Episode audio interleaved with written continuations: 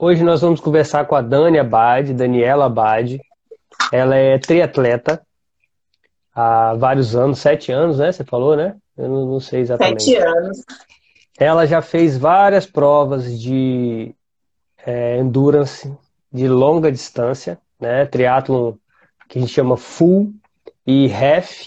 Então, o triatlo de longa distância, a distância de Ironman, só para vocês terem uma ideia, ele é, é, e será que eu vou lembrar certinho? Acho que é melhor deixar ela falar. Mas é algo em torno de 4 quilômetros de natação, 180 quilômetros de bicicleta e 42 quilômetros, né? Uma maratona de corrida no final. E a Dani já pratica, já fez vários, ela vai falar melhor quantos, mas ela nos últimos, ela tem praticado essas provas na estratégia carnívora, em jejum, repondo apenas sal. A história dela deixa que ela conta. Mas assim, quem quiser aprender, quem quiser saber se é possível praticar esporte em estratégia carnívora, se é possível praticar esporte em jejum, hoje nós temos um grande exemplo na prática de que isso funciona. E ela vai falar, assim como o Alessandro Medeiros, que a gente já conversou. Inclusive, os dois fizeram a mesma prova lá em, em Floripa, né? Eles se encontraram. O Ironman de Florianópolis, que é um que é, um, que é o mais famoso do Brasil, né? Ela também participou da prova do, do Alessandro Medeiros, fez inclusive um, um tempo muito bom. É... Mas deixa ela falar melhor. E em jejum, repondo apenas sal, água e sal, numa prova de 10, 11, 12 horas de exercício aeróbico em energia plena. E então assim, Contra fatos, não há argumentos. Né? É, muita gente questiona, não, mas eu mesmo, inclusive a Dani, depois eu vou, a gente, quando ela entrar aí, a gente ah, explica tá melhor. Chegando. Tá chegando?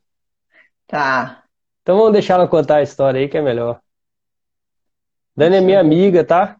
Há muitos anos, a gente praticou triatlon juntos, treinávamos juntos todos os dias. Ah, consegui fazer ela entrar agora. Oi, oi. Olá, boa noite, seja bem-vinda. Obrigada. Ei, Dani. Ah, eu esqueci de, de, de, de falar. Primeiro eu queria é, dar, os, dar os parabéns, não sei se é os parabéns, mas as felicitações pelo Dia do Amigo, tá? Ah, foi ontem. Alessandra, foi ontem, mas a gente vai dar aqui, né? Alessandra é minha amiga há pouco tempo, mas já é minha amiga. E Dani é minha amigona há muitos anos, né? Amiga do coração. Então, ó, parabéns. E eu vou aproveitar Obrigada. e dar os parabéns também de aniversário para Alessandra, que foi aniversário ah. dela ontem.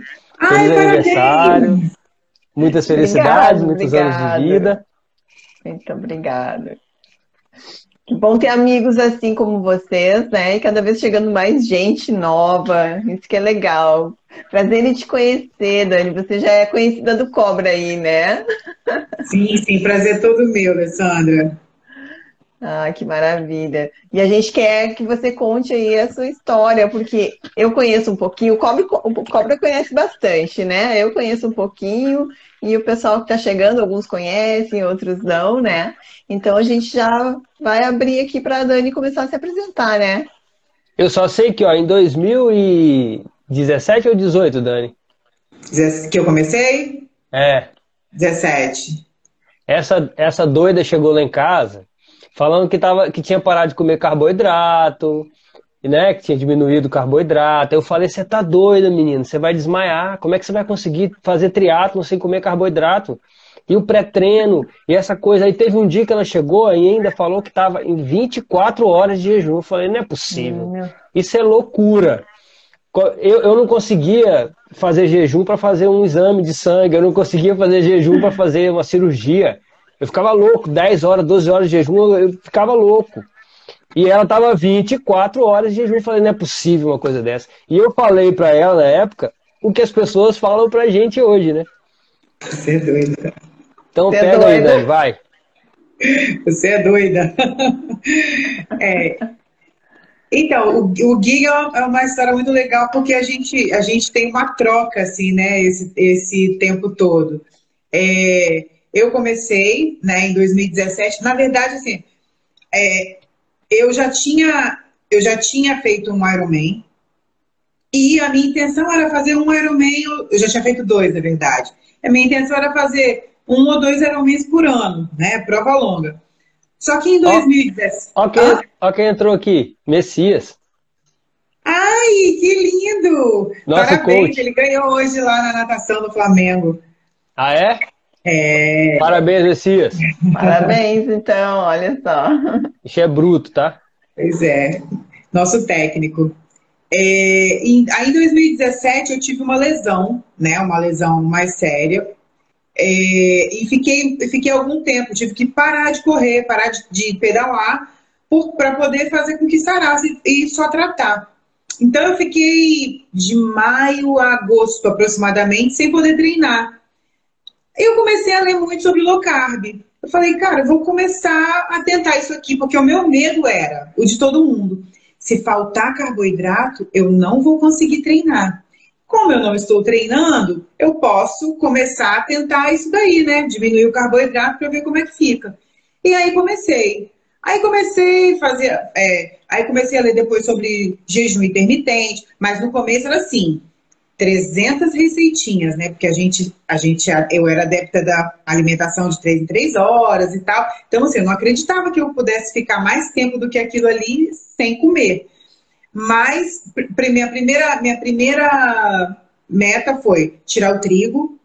Eu, eu, eu sou asmática, quer dizer, eu era, né? Eu era asmática e eu, eu tinha crises recorrentes treinando. A gente o era é tinha... é bom, né? Aham. Era. É, Maravilha. Exato. Eu tinha crises recorrentes a gente treinando, porque a gente tinha uma metodologia de treino, que inclusive é o Messias que entrou aí, que, que passava esses treinos para a gente, que era o menos é mais. Então a gente trabalhava pouco volume e muita intensidade. Então, normalmente, eu, eu, eu fazia as séries e ficava. Ah, então, minha e primeira. Ficava... Minha... Hã? E ficava doida comigo, porque eu, eu fumava charuto. Ficava injuriada Falava, comigo. eu tô aqui com asma, não consigo treinar, e você fica fumando charuto. Desperdiçando. Ficava... achava né? um absurdo. Tudo que eu queria era um pulmão bom, era uma via respiratória boa e ele ficava interditando a dele. Então a gente ficava nesse impasse. E aí eu comecei tirando trigo, né? Comecei tirando trigo, aí eu falei assim, ah, gente, você não vai comer trigo, você vai comer o quê? Aí a gente começa a descobrir o maravilhoso mundo de Bob, que existe vida além do trigo. E essa Sim. vida além...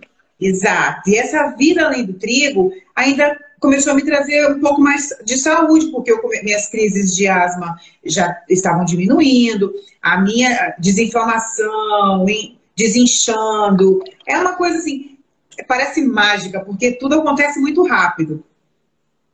E aí, nessa, falei com o Giga a história que ele contou aí. Falei assim, ah, eu tô fazendo low carb. Mas o que? O Giga era um guloso, era um glutão, sabe aquela eu pessoa... sou até hoje, sou até hoje. Então, mas ele, ele eu, eu, a gente fazia os treinos, depois ele só queria comer, ele comeria, comia o mundo. E aí, quando eu comecei, eu falei não, a gente foi para um casamento, lembro que meu primeiro jejum de 24 horas foi no casamento do, no casamento do Afonso.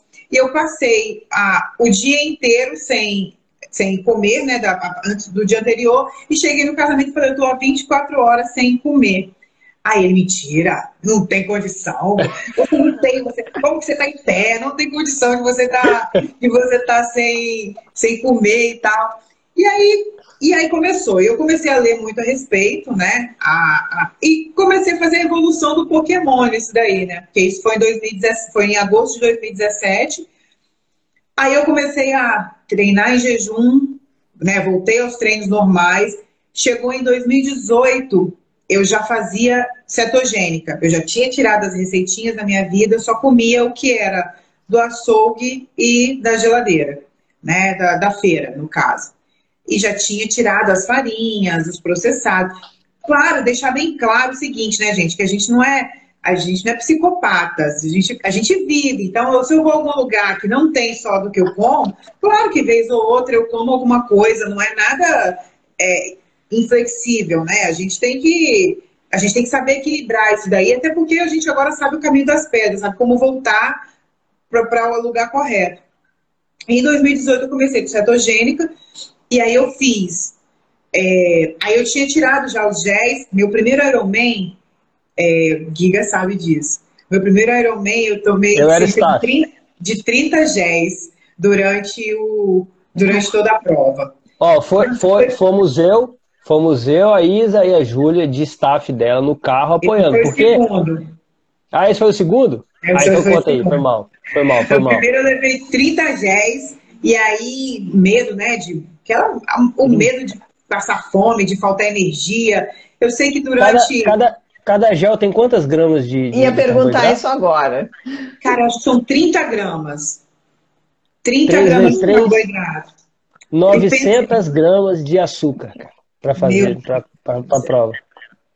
Exatamente. E durante a prova, cara, eu e olha que eu testava, né? Porque eu fiz os treinos com os géis. Durante a prova eu tive gases. Depois da prova eu tive diarreia. Eu fiquei péssima. Aí eu falei, aí eu, eu, por isso também que depois eu preciso me libertar disso. Aí eu comecei a procurar coisa que fosse. Comecei a usar palatinose depois, para poder ter, não ter uns, uns, picos glicêmicos, né? Aí foi quando entrou na, na questão da low carb. Quando chegou em 2018, eu falei assim, cara, eu, eu, eu já estava com uma nutricionista, né, com a, com a Bruna, que já era low carb e, e já estava direcionando a gente para a cetogênica. Eu falei, vou levar o meu torresminho no bolsinho só para o caso de emergência, porque tem aquela história igual de quem quer parar de fumar, fala assim, ó, deixa o cigarro aqui, eu não vou fumar não, mas deixa ele aqui só para só garantir. Eu levei meu torresminho, mas eu fiz duas provas em 2018 de, de full distance, né, de 3.800 de natação, 180 de pedal e 42 de corrida, é, sem, ter, sem fazer reposição de nada, só sal. Eu descobri que o que eu não podia faltar para mim era o sal. Né? Só para vocês, só, só vocês entenderem um pouquinho mais, nessa segunda prova que eu estava falando, que foi é uma distância de full distance, mas não era o Ironman, era o capixaba de ferro. É uma Isso. prova semelhante ao Ironman que tem aqui no Espírito Santo.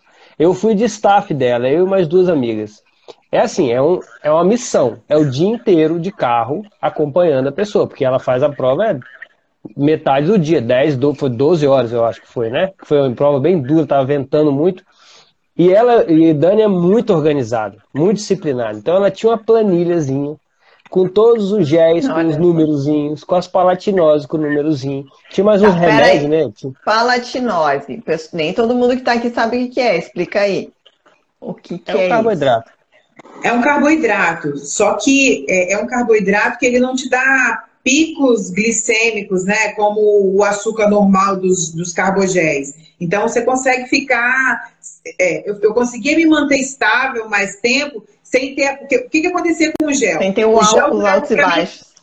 30, 40 minutos. Depois, se eu não tomasse outro imediatamente, caía tudo. Então, hum, eu ficava fraca. Com a palatinose, eu conseguia me manter no nível de, de glicose mais alto do que o meu normal, mas que não tinha esses, nem pico e nem a queda. Então, era mais confortável para eu, eu fazer é a, a prova. É a base de frutose, essa palatinose, por acaso? Sim, ela. Ai, ela é a base de frutose, sim. Eu, eu não lembro, a composição agora, mas ela é a base de frutose. É um açúcar, mas não é o, o, o mesmo. É o que não. Ele não, é não, não, não aumenta baixo, o índice glicêmico, né? Mas ele te é. dá. Ok. É. Não, só pra e, gente. E, e assim, tinha né? os remedinhos também, não tinha, Dani? Tinha, então, por causa do primeiro que eu passei mal, eu levei Lufital, lembra? Porque eu falei que eu tive, tive gases no primeiro, então eu levei Lufital. E a gente levou Advil, porque se eu sentisse dor durante o, durante o, o, o percurso. Mas assim, Alessandra, a galera que tá ouvindo aí, era um arsenal de guerra que, que tinha para a prova. E toda hora tinha que parar, em, emparelhar o carro na, na, hora da bike, entregar as coisas, e na hora da corrida entregar. E, e assim, é um, é um trampo, é, é muita coisa. É, imagina, um, um quilo de açúcar, né? Então. Gente, é chega a ser absurdo, né? Claro que é, um, que, é uma, que é uma prova super exaustiva, né? Sim. Até, você vai gastar tudo isso que você consome. Mas, né, aí a gente vê que não tem necessidade de tudo isso, isso que é o mais fantástico, né? Exato. Por isso que eu falo que é libertador. libertador. É libertador.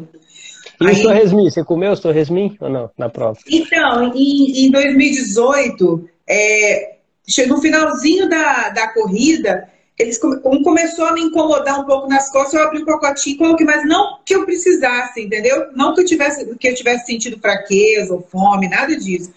Assim, é, fazer, eu já eu treino em jejum, eu faço prova em jejum e eu não sinto. A gente, inclusive, agora há pouco tempo, antes do, desse último Ironman, a equipe que eu que eu que, que eu faço assessoria, né, que é, a gente, fizeram os testes de ai, como é que é o nome? Lactato e de glicose. Aí era antes, né, antes de começar o treino, durante e depois.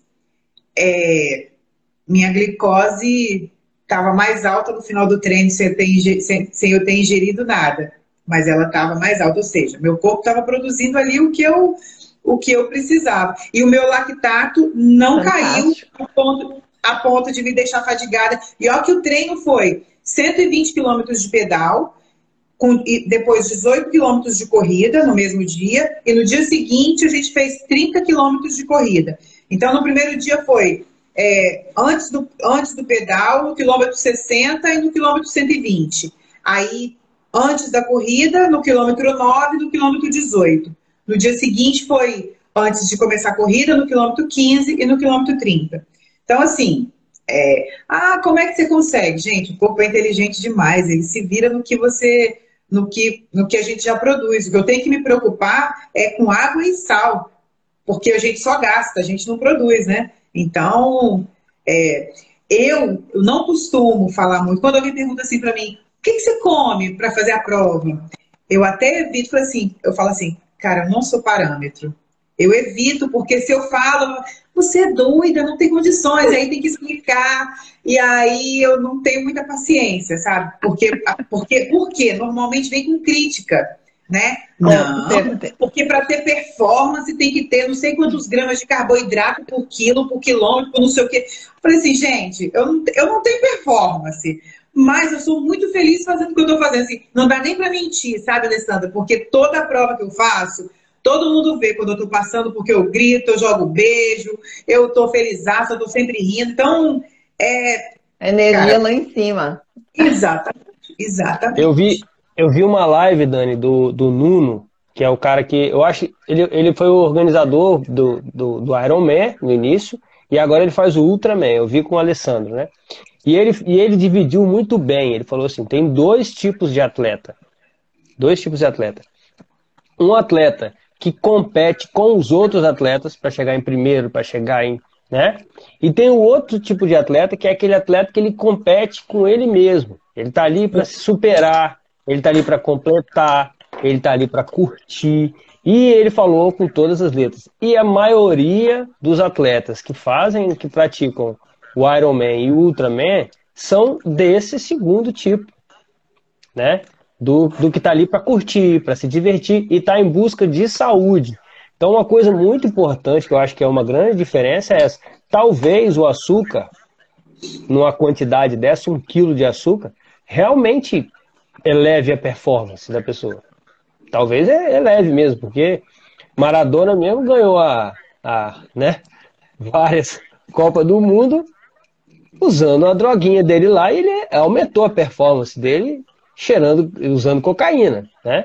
Então, assim, é, o açúcar, de certa forma, ele é um estimulante. É uma cocaína. Ele é uma age cocaína. igual no cérebro. É, tem o mesmo, mesmo, mesmo mecanismo de ação de qualquer droga, de álcool. Então, assim, você, beleza, você vai chegar. Você vai ganhar, você vai superar, você vai chegar em primeiro, mas você está fazendo esporte para quê mesmo? Para que, que você está fazendo Ironman? Qual que é? É para você ganhar, para você chegar em primeiro, você vai ganhar o quê?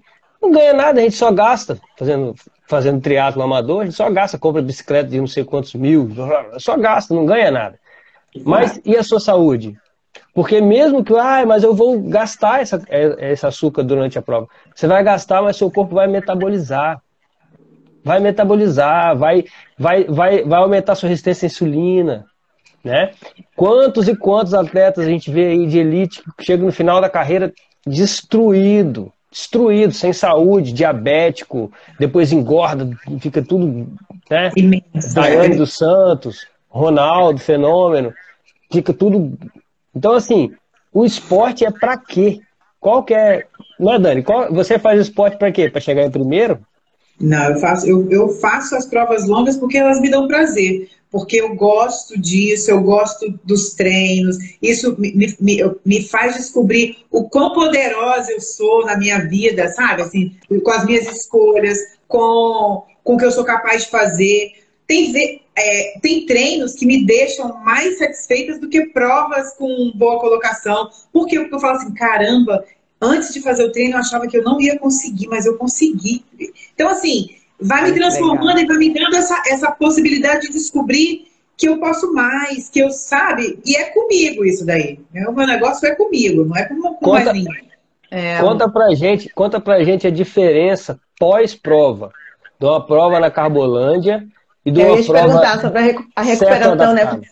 Porque o Alessandro fala muito nessa questão da recuperação pós, né?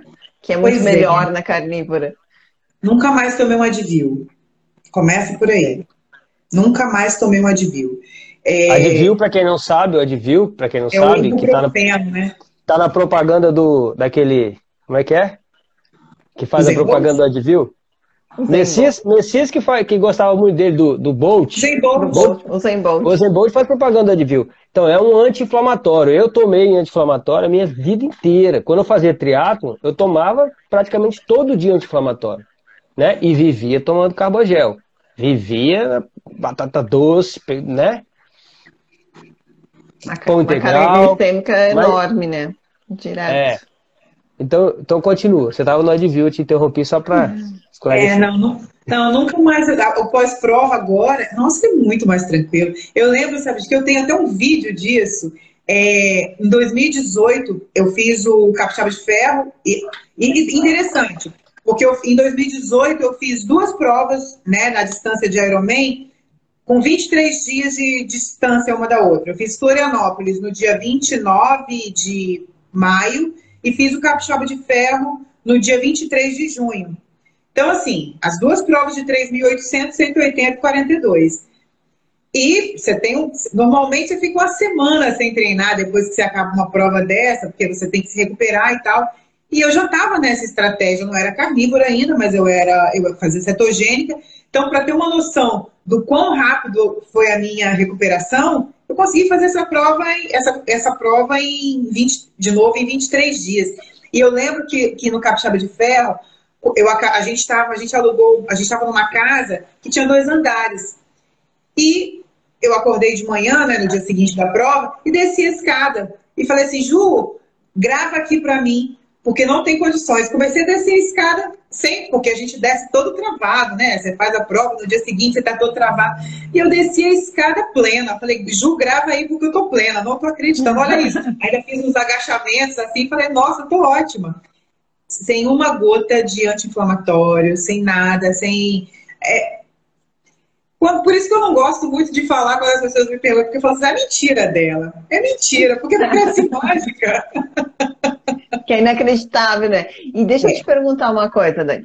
Assim, fora, fora nas provas, né? O, o, o que, que você nota também no seu dia a dia?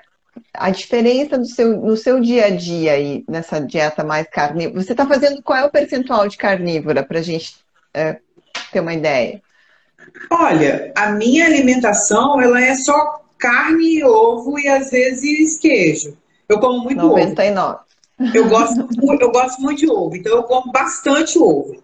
A minha irmã ainda falou assim: é, na hora que você estiver na live, eu vou entrar e falar que você não é carnívora, não, que você é ovípara, que não tem condição. Mas é, pô, é mais de 99. Eu não como, eu não como fruta, não como verdura. É, eu, como, eu como isso. Assim, esporadicamente, você está no lugar que tem, ah, prova isso aqui, igual outro dia, um arroz de polvo, dá só uma colheradinha. Falo, tá bom, aí você dá uma colheradinha, mas não, não, não, faz, não era a minha alimentação. Eu estava vendo o Giga falando sobre os, os três quartos né, do, do prato. né? De, então não, não, chega nem a um quarto do meu prato nunca. É muito, é muito difícil eu comer, é. carboidrato. Eu estava conversando com o Giga de Goiânia, eu botei 90% carnívora na minha bio, depois eu pensei, eu digo, cara, eu sou 99% carnívora, porque é 1% de vez em quando, alguma coisinha que entra na alimentação, né? E 99%, né? E assim, com relação. É, e com relação assim a vitalidade, uh, vamos dizer assim, você notou alguma diferença assim, uh, cognição, foco, memória, essas coisas todas, você notou alguma mudança? Então, no começo eu notei mais, né? Por, quando eu comecei a tirar, a, a, eu, eu vi que eu estava assim. Primeiro, eu tinha até dificuldade para poder dormir, né? Para pegar no sono, porque eu estava muito mais acabou é, aquele soninho de depois do almoço, que às vezes a gente, a gente quando a gente come carboidrato, que chega depois do sono aquela lombra, nunca mais eu tive, muito mais disposta, muito mais atenta. É, depois, com o tempo, com, é, a, eu, com relação a, a, a, banheiro, todo mundo, ah, então você não deve nem ir ao banheiro. Gente, eu vou ao banheiro agora uma, duas vezes na semana, mas para mim tá tudo bem, porque tá tudo certo entendeu? Não tem, não tem, não tem dificuldade nenhuma.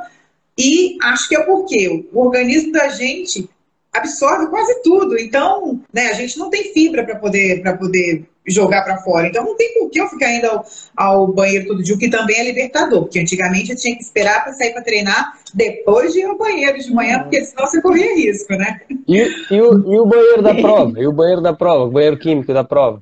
Nossa, que já vem pronto, né? Não, impossível de usar, exato. Não.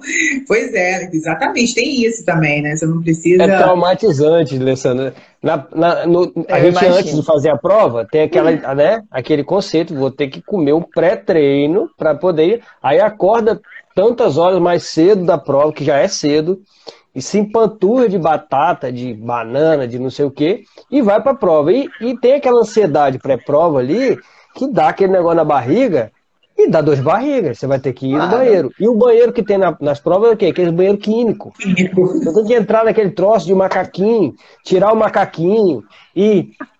Meu Deus, é, é desesperador. Né?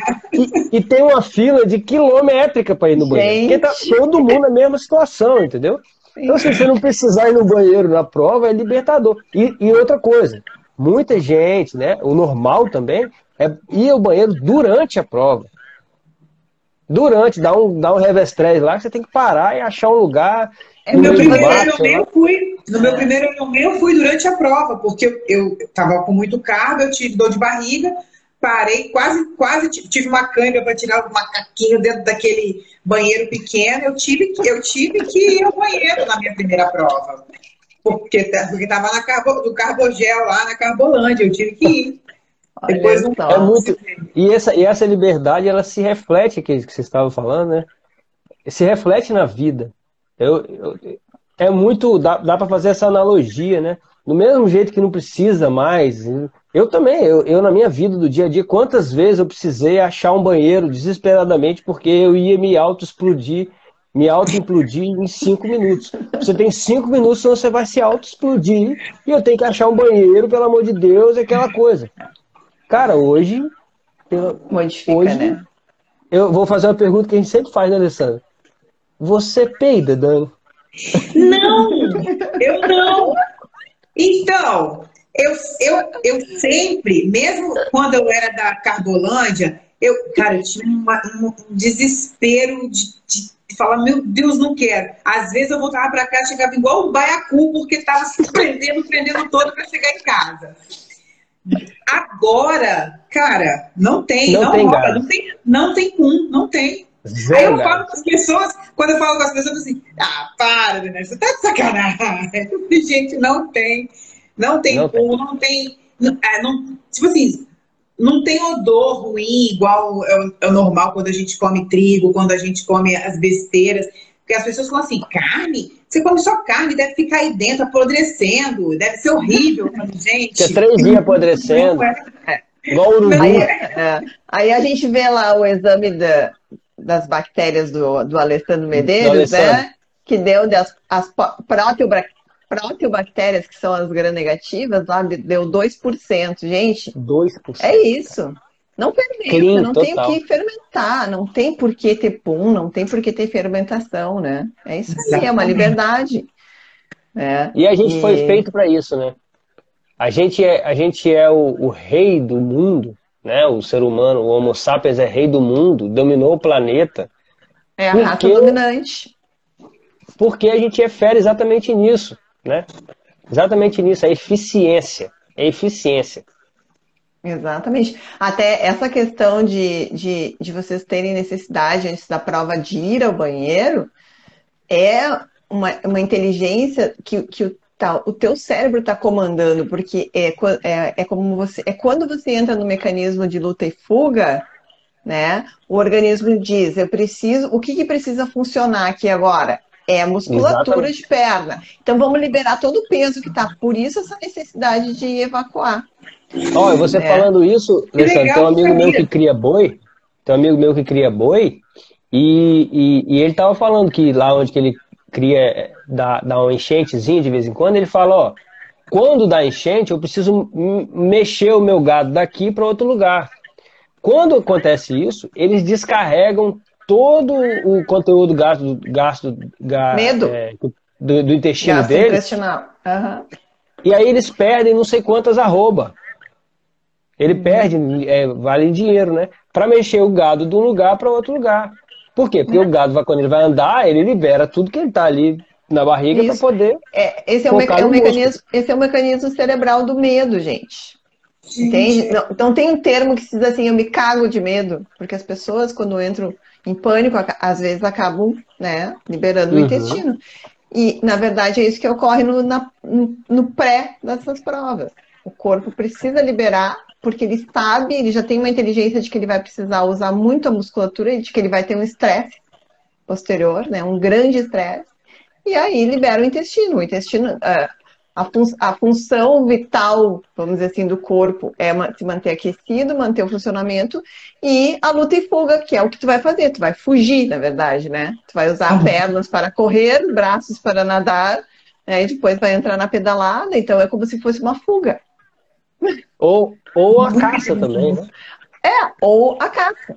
Né? Mas o mecanismo de soltar o intestino é o do medo, então seria mais em relação à fuga. Aí qual, qual será que é o carbogel que a, a leoa toma antes de caçar o, o viado, hein? O pré-treino. Boa! Ela tem energia para pegar o bicho, né? Porque. Cara, ela, ela faz a energia dela, né? Ela produz ali do que ela já tinha acumulado, gente, né? E uma é, coisa que a Dani falou ela... do teste que ela fez é uma coisa que talvez as pessoas que estão assistindo a gente pela primeira vez não saibam, mas o nosso corpo faz um processo que chama gliconeogênese, que é produção de glicose no fígado. Então, o músculo ele precisa de glicose? Precisa. Agora, e, e nosso corpo produz. Agora, quando a gente vai ceto-adaptando, né, o, os músculos começam também a usar corpos cetônicos. Essa é uma ceto-adaptação mais longa, né, Dani? Essa a gente consegue perceber. Logo no início, a gente já em 15, 30 dias, você já resolve a questão da energia ali instantânea, que o corpo produz a glicose que precisa. Mas a certa adaptação do, do, da musculatura usar corpos cetônicos, usar gordura como fonte de energia, ela demora um pouco mais. Ela demora um pouco mais.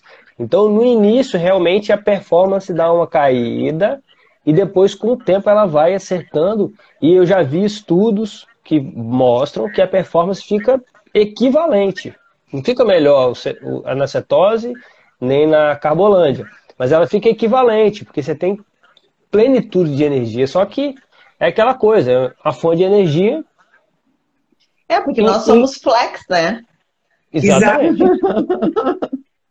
a questão é que o combustível, que é a gordura, ele te traz mais benefícios do que o combustível, que é o carboidrato, que, né, que já está mostrando que não que traz muita doença. Isso que é verdade, né? Aí eu acho que é, é a opção entre o álcool e a gasolina, né? De tu é saber. que a gasolina, que a gasolina Spodium é a melhor para ti, para tua Ferrari, né? Hoje a gente estava conversando mais cedo, né, Alessandra, sobre a frutose. e o efeito dela no fígado, que é o mesmo do álcool. Ela vira álcool, na verdade. Bateu ali, virou álcool. Aí fermenta, né? É, a questão maior até não é. Tem a, tem a parte da fermentação também, né? Que ela alimenta ali as bactérias, mas a questão é que ela, ela se transforma imediatamente em álcool. Ela é como se você estivesse tomando um copo de álcool para o fígado.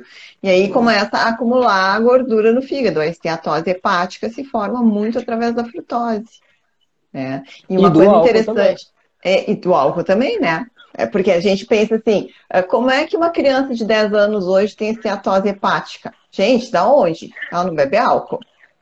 Antigamente, a crença era de que só o álcool criava esteatose hepática. Né? E aí começaram a vir as evidências de que a frutose ela faz esse papel do álcool, né? Porque os sucos de caixinha, né, as crianças estão consumindo muita frutose. E Tudo, mais e todos até... os outros, né? Você vê, por exemplo, um atleta de endurance, de muitos tempo de endurance, você olha para a cara dele, desculpa aí quem está acompanhando, mas ele parece um maracujá. muito, muito semelhante. Envelhece muito rápido. Muito semelhante a um cara que é um cachaceiro, que fica a, a, uhum. aquele envelhecimento ali é semelhante entre o excesso de açúcar e o excesso de álcool. Independente Exato. se você está gastando ou não. Ó, eu vou fazer uma observação com relação a isso aí. É, há uns dois, eu tenho 47 anos, né? Aí há uns dois anos atrás, é um pouco mais de dois anos, eu lembro que, porque a gente, a gente vai ficando mais velha e no, no dia a dia, você, de repente você encosta em alguma coisa e vai se percebendo, né? Aí eu fui fazer alguma coisa, encostei no meu pescoço e falei, meu Deus, meu pescoço, eu já tô de velhinha, gente, ele tá molengo, olha só. Uhum. Sabe, sentiu, falei, meu Deus, eu tô envelhecendo mesmo. Aí tá, ok. Eu tenho uma. Né, eu acho assim, a gente tem que envelhecer mesmo, é normal, é o caminho normal. Só que logo depois eu comecei com carnívora. E alguns, alguns dias atrás, alguns dias não, foi exatamente na live que o Giga fez com a com a, com a vovó saudável. Com a Silvia. Vovó Fit, vovó Fit local. Ela, tá, ela tava na live ela tá aqui. É. Então, tá, tá? aí ela falou sobre tá. o pescoço. Eu não tinha feito essa associação. Ela falou sobre o pescoço, que ela andava de lencinho e tal, porque depois, depois que, ela, que ela virou carnívora, que ela tirou o lencinho, o pescoço tava assim. Aí eu, gente, meu pescoço tá muito mais firme do que ele estava há dois anos atrás. Então, assim, é... Colágeno até na nossa estrutura física, assim, do lado de fora que, que né, que a gente tem, a gente normalmente começa a fazer os procedimentos, né? Nunca fiz nada disso, mas eu sinto agora, eu sinto muito mais firmeza nessa pele do pescoço, na pele do, no colo, assim, do que eu, do que eu tava dois anos, há dois anos atrás, antes de começar a carnívora. Então não tem como eu não associar a isso também né? Essa, essa, essa melhor. E Giga, não pegou maracujá, não, né? Tá não. tá nada. Olha aí. Não, e é incrível mesmo. A gente nota essa diferença na pele, a gente nota a diferença. Eu notei muito na musculatura, já contei isso. A minha primeira semana de carnívora, porque assim, eu venho de 12 anos de fibromialgia, né, Dani? Sem fazer atividade física assim, fazendo poucas coisas, porque a atividade física para uma fibromialgica é o equivalente a correr uma maratona, certo? Você faz, sai para caminhar meia hora, parece que você correu uma maratona, você fica uma semana com dor. É um absurdo. Então, assim, para a minha atividade física, é, eu estou começando agora, né, a ter mais atividade física. Então, isso também prejudica a questão muscular. Mas na primeira semana de carnívora, eu notei que ao colocar os pés no chão para descer da cama, né, que era uma dificuldade enorme para mim, de rigidez e tal, eu notei a minha, minha musculatura mais forte. É incrível quando você. Eu disse, nossa, o que é, está acontecendo comigo? Né? E assim, com uma semana de carnívora. É uma coisa fantástica. Então, você daí a longo prazo, você já está há quanto tempo? Dois anos? Carnívora, dois anos. Eu come... a, a carnívora tem dois anos. É, eu comecei com a low carb em 2017, em 2018 eu já passei para cetogênica. Aí eu, eu, eu tava pensando em virar, em virar seto vegana, como é que é, Guido, a história? Eu tava é, pensando é, não, em tirar. Foi, foi o seguinte, aí, aí a Dani começou a fazer low carb e eu comecei a ver os resultados dela. E aí eu fui na Bruna, comecei a fazer low carb também. Só que aí eu fui me, me aprofundando e me apaixonei, conheci a carnívora através da Andréa, da Andréa Bise, através da Jade, e fui começando a fazer a carnívora e me apaixonei na carnívora porque eu não aguentava mais comer salada, né? Que eu comia, porque me falaram assim, salada você pode comer à vontade para matar a fome. Então eu comia mesmo, antes de eu almoçar, eu comia um prato de salada. E no dia que eu descobri que eu não precisava mais comer salada, eu falei, que benção. E fiz a carnívora, me apaixonei pela carnívora. Aí um dia eu fui conversar com a Dani, ela falou, não, agora eu vou fazer a, a cetogênica vegana. Eu falei, ah, Dani, não faz isso comigo, não. Aí botei a, a gente conversou, conversou, aí tava no mês da janeiro, normalmente é o mês carnívoro, né? Tem algumas. A gente estava no final de dezembro. Carnívoro. A gente estava é, no final foi... de dezembro. Final de dezembro. Aí, ao invés dela ir para cetogênica vegana, ela fez a, a carnívora e aí. Ele, falou, ele falou bem assim: aproveita que janeiro é o mês, não sei o que lá, mundial lá, da carnívora. Vamos fazer 30, 30 dias. Faz um teste faz o teste. Aí eu falei, cara, tenho medo de depois dar, né, sei lá, faltar alguma coisa. Faz o teste, é. Nunca mais. 30 Nunca dias mais viraram, viraram dois anos, que maravilha, né? Exatamente, exatamente. Cara, por é. isso que eu sempre falo pra, pra galera, testa, gente. Faz um teste, faz um mês, bota mais carne no prato. Não, ninguém vai precisar te falar, não. Você vai sentir vai sentir a vida voltando para você. É. Eu, eu, eu já vi depoimentos de vegano falando isso. Quando sei quantos anos sem comer carne. No dia que ele comeu a carne, ele sentiu a vida entrando nele de novo, né? Porque nós somos carnívoros. Nós somos feitos de carne. Nós somos, nós temos uns, eu estava vendo agora o Henrique Altran me mandou uma palestra dele que ele participou de um seminário uma palestra sobre a evolução da alimentação humana, comparando o nosso sistema digestivo com o sistema digestivo dos cães. É, é o mais parecido de todos. Assim, nós somos hipercarnívoros, nós somos o último degrau da escala trófica na natureza. Nós somos, a gente come lobo, a gente comia lobo. Então, assim, nós somos caçadores mesmo. Isso foram milhões e milhões e milhões de anos. A agricultura que possibilitou a gente sobreviver, ter energia suficiente, né? Porque na, na, na, na selva, para nós, não tem energia suficiente comendo planta. Tem que comer carne, gordura.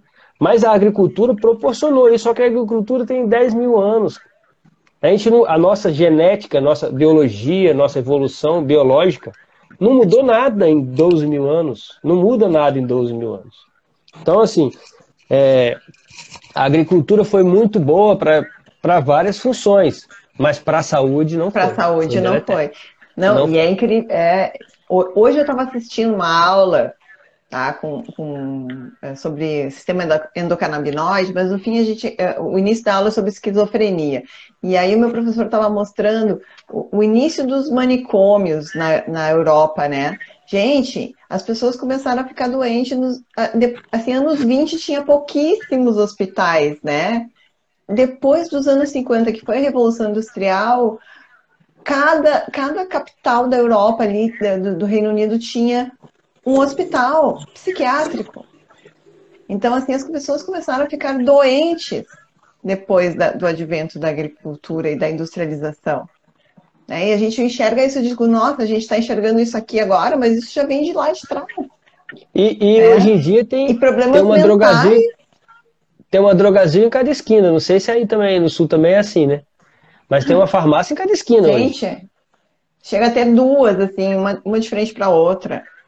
Aqui é a gente não. brinca, Alessandra. Aqui a gente brinca que tem medo de sair de casa na hora que voltar ter uma drogazil. Porque de tanta farmácia ele aparece do nada. Aqui é, aqui é Panvel, aqui no sul é Panvel e Droga Raia, que veio de São Paulo. Mas é assim, é, é uma na frente da outra. uns estacionamentos enormes, é um absurdo de farmácia, né? Quando, quando eu era criança, tinha uma, duas farmácias na cidade onde eu morava, que eu sou do interior, né? Aí você tinha que ir, ah, vamos lá na farmácia. Era uma dificuldade na farmácia, né? Porque a gente não comprava, não, utilizava então é... tanta medicação, né? É um indicador, Sim. né? É um indicador. E aí começa com a alimentação, né? Começa pela boca, pelo que a gente está ingerindo. É porque é o nosso muito, maior contato. É muito fácil. O nosso é maior contato. Com... Né? Mas, desculpa, desculpa. Não, pode falar. Não, tô falando que é, é, muito fácil a gente prevenir tudo, então é tão fácil que as pessoas até duvidam, né, que você vai poder abrir mão de uma medicação, que você. Eu nunca mais tomei uma bombinha de asma, não coloquei uma bombinha de asma. Você tá colocando o pé no chão sem ter que usar, você tem que ficar usando remédio. Giga parou com o Advil, com o problema que ele tem de, de quadril, de tudo. Então é, é, é é muito difícil das pessoas acreditarem e é muito mais fácil ela continuar se medicando, né? Se, se tratando ali do que acreditar nessa, nesse milagre real que é a, que a alimentação pode trazer para a vida da gente.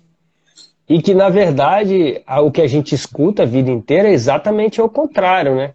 É que a carne é que é inflamatória, é que é a gordura é que faz uhum. mal, né? E por que, que a gente escuta isso? Hoje me perguntaram no, no, num post que eu, que eu coloquei, porque o maior inimigo da mentira é a verdade. Então, assim, para sustentar uma mentira, você tem que combater a verdade o tempo todo. E a verdade é essa: a verdade é que nós evoluímos há milhões de anos. Então, assim, vamos só para só é, é, pontuar o que é milhões e o que é mil. Um milhão são mil milhões. Então, assim, a gente tem mil vezes mais tempo comendo carne do que na agricultura. Mil vezes mais, mil vezes mais, mil vezes mais é, pelo amor de Deus. Né? É, vamos supor que você vai fazer uma maratona de 42 quilômetros. Se você fazer uma, fazer uma maratona mil vezes mais que 42 quilômetros, você vai correr a vida inteira e não vai chegar nunca. Então, assim, a diferença é abissal, a diferença entre o, o tempo de alimentação da, dos nossos avós, bisavós, tataravós se alimentando de carne do que o tempo que a gente tem de agricultura. É, é porque a gente só conhece a história até dois mil anos atrás, né? Mas se você estudar a história, se você ver, ver essa palestra do Henrique Altran, fica muito claro que a gente é carnívoro, que a gente é basicamente carnívoro. Ah, mas a gente é onívoro. Eu estava nessa discussão hoje com meu pai. Né? Meu pai ficou falando, a gente é onívoro. Não, a gente é onívoro, mas por sobrevivência. Né? Num momento de sobrevivência, vai lá come um, um vegetal que é o que na, na base do vegetal? O que, que é o vegetal? O vegetal é celulose, água e carboidrato, cara. É isso.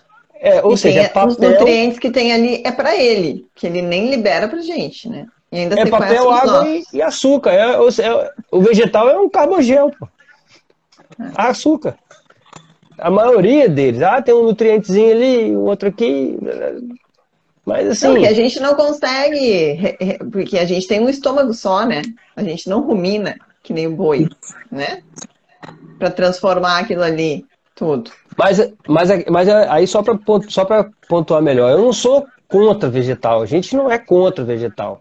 A gente é contra essa história de que colocaram o vegetal num pedestal, como se fosse o alimento. Se você entrar na, na, no site da OMS e, olhar lá, eles estão falando que a alimentação mais saudável é frutas, verduras e legumes e grãos. E, gente, não é. Não é, faz o teste.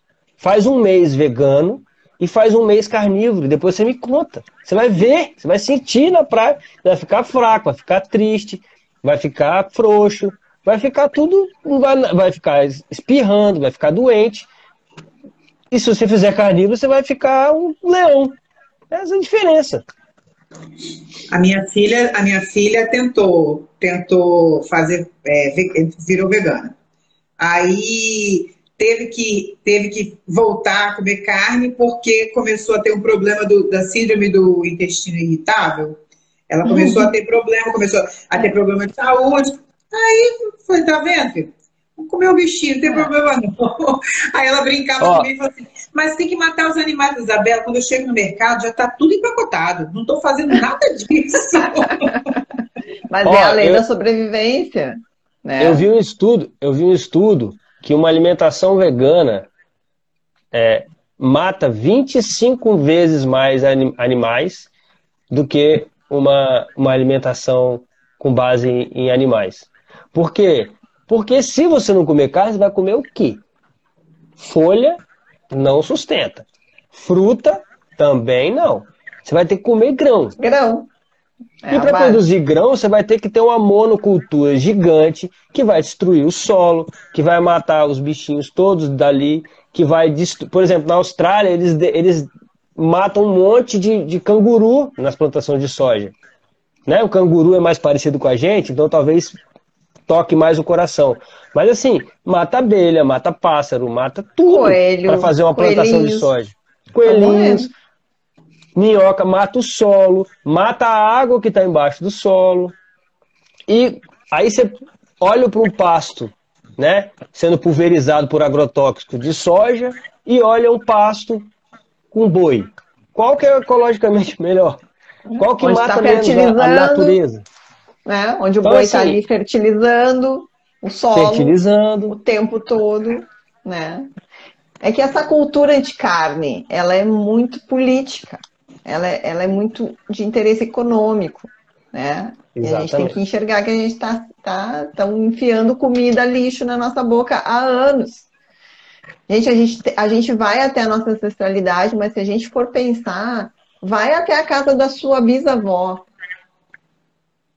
era diferente. Ali era diferente. Não é tão longe, gente. Né? Carne de lata. Carne de lata, né? Que, que, que, ficava dentro da gordura. Dentro da banha.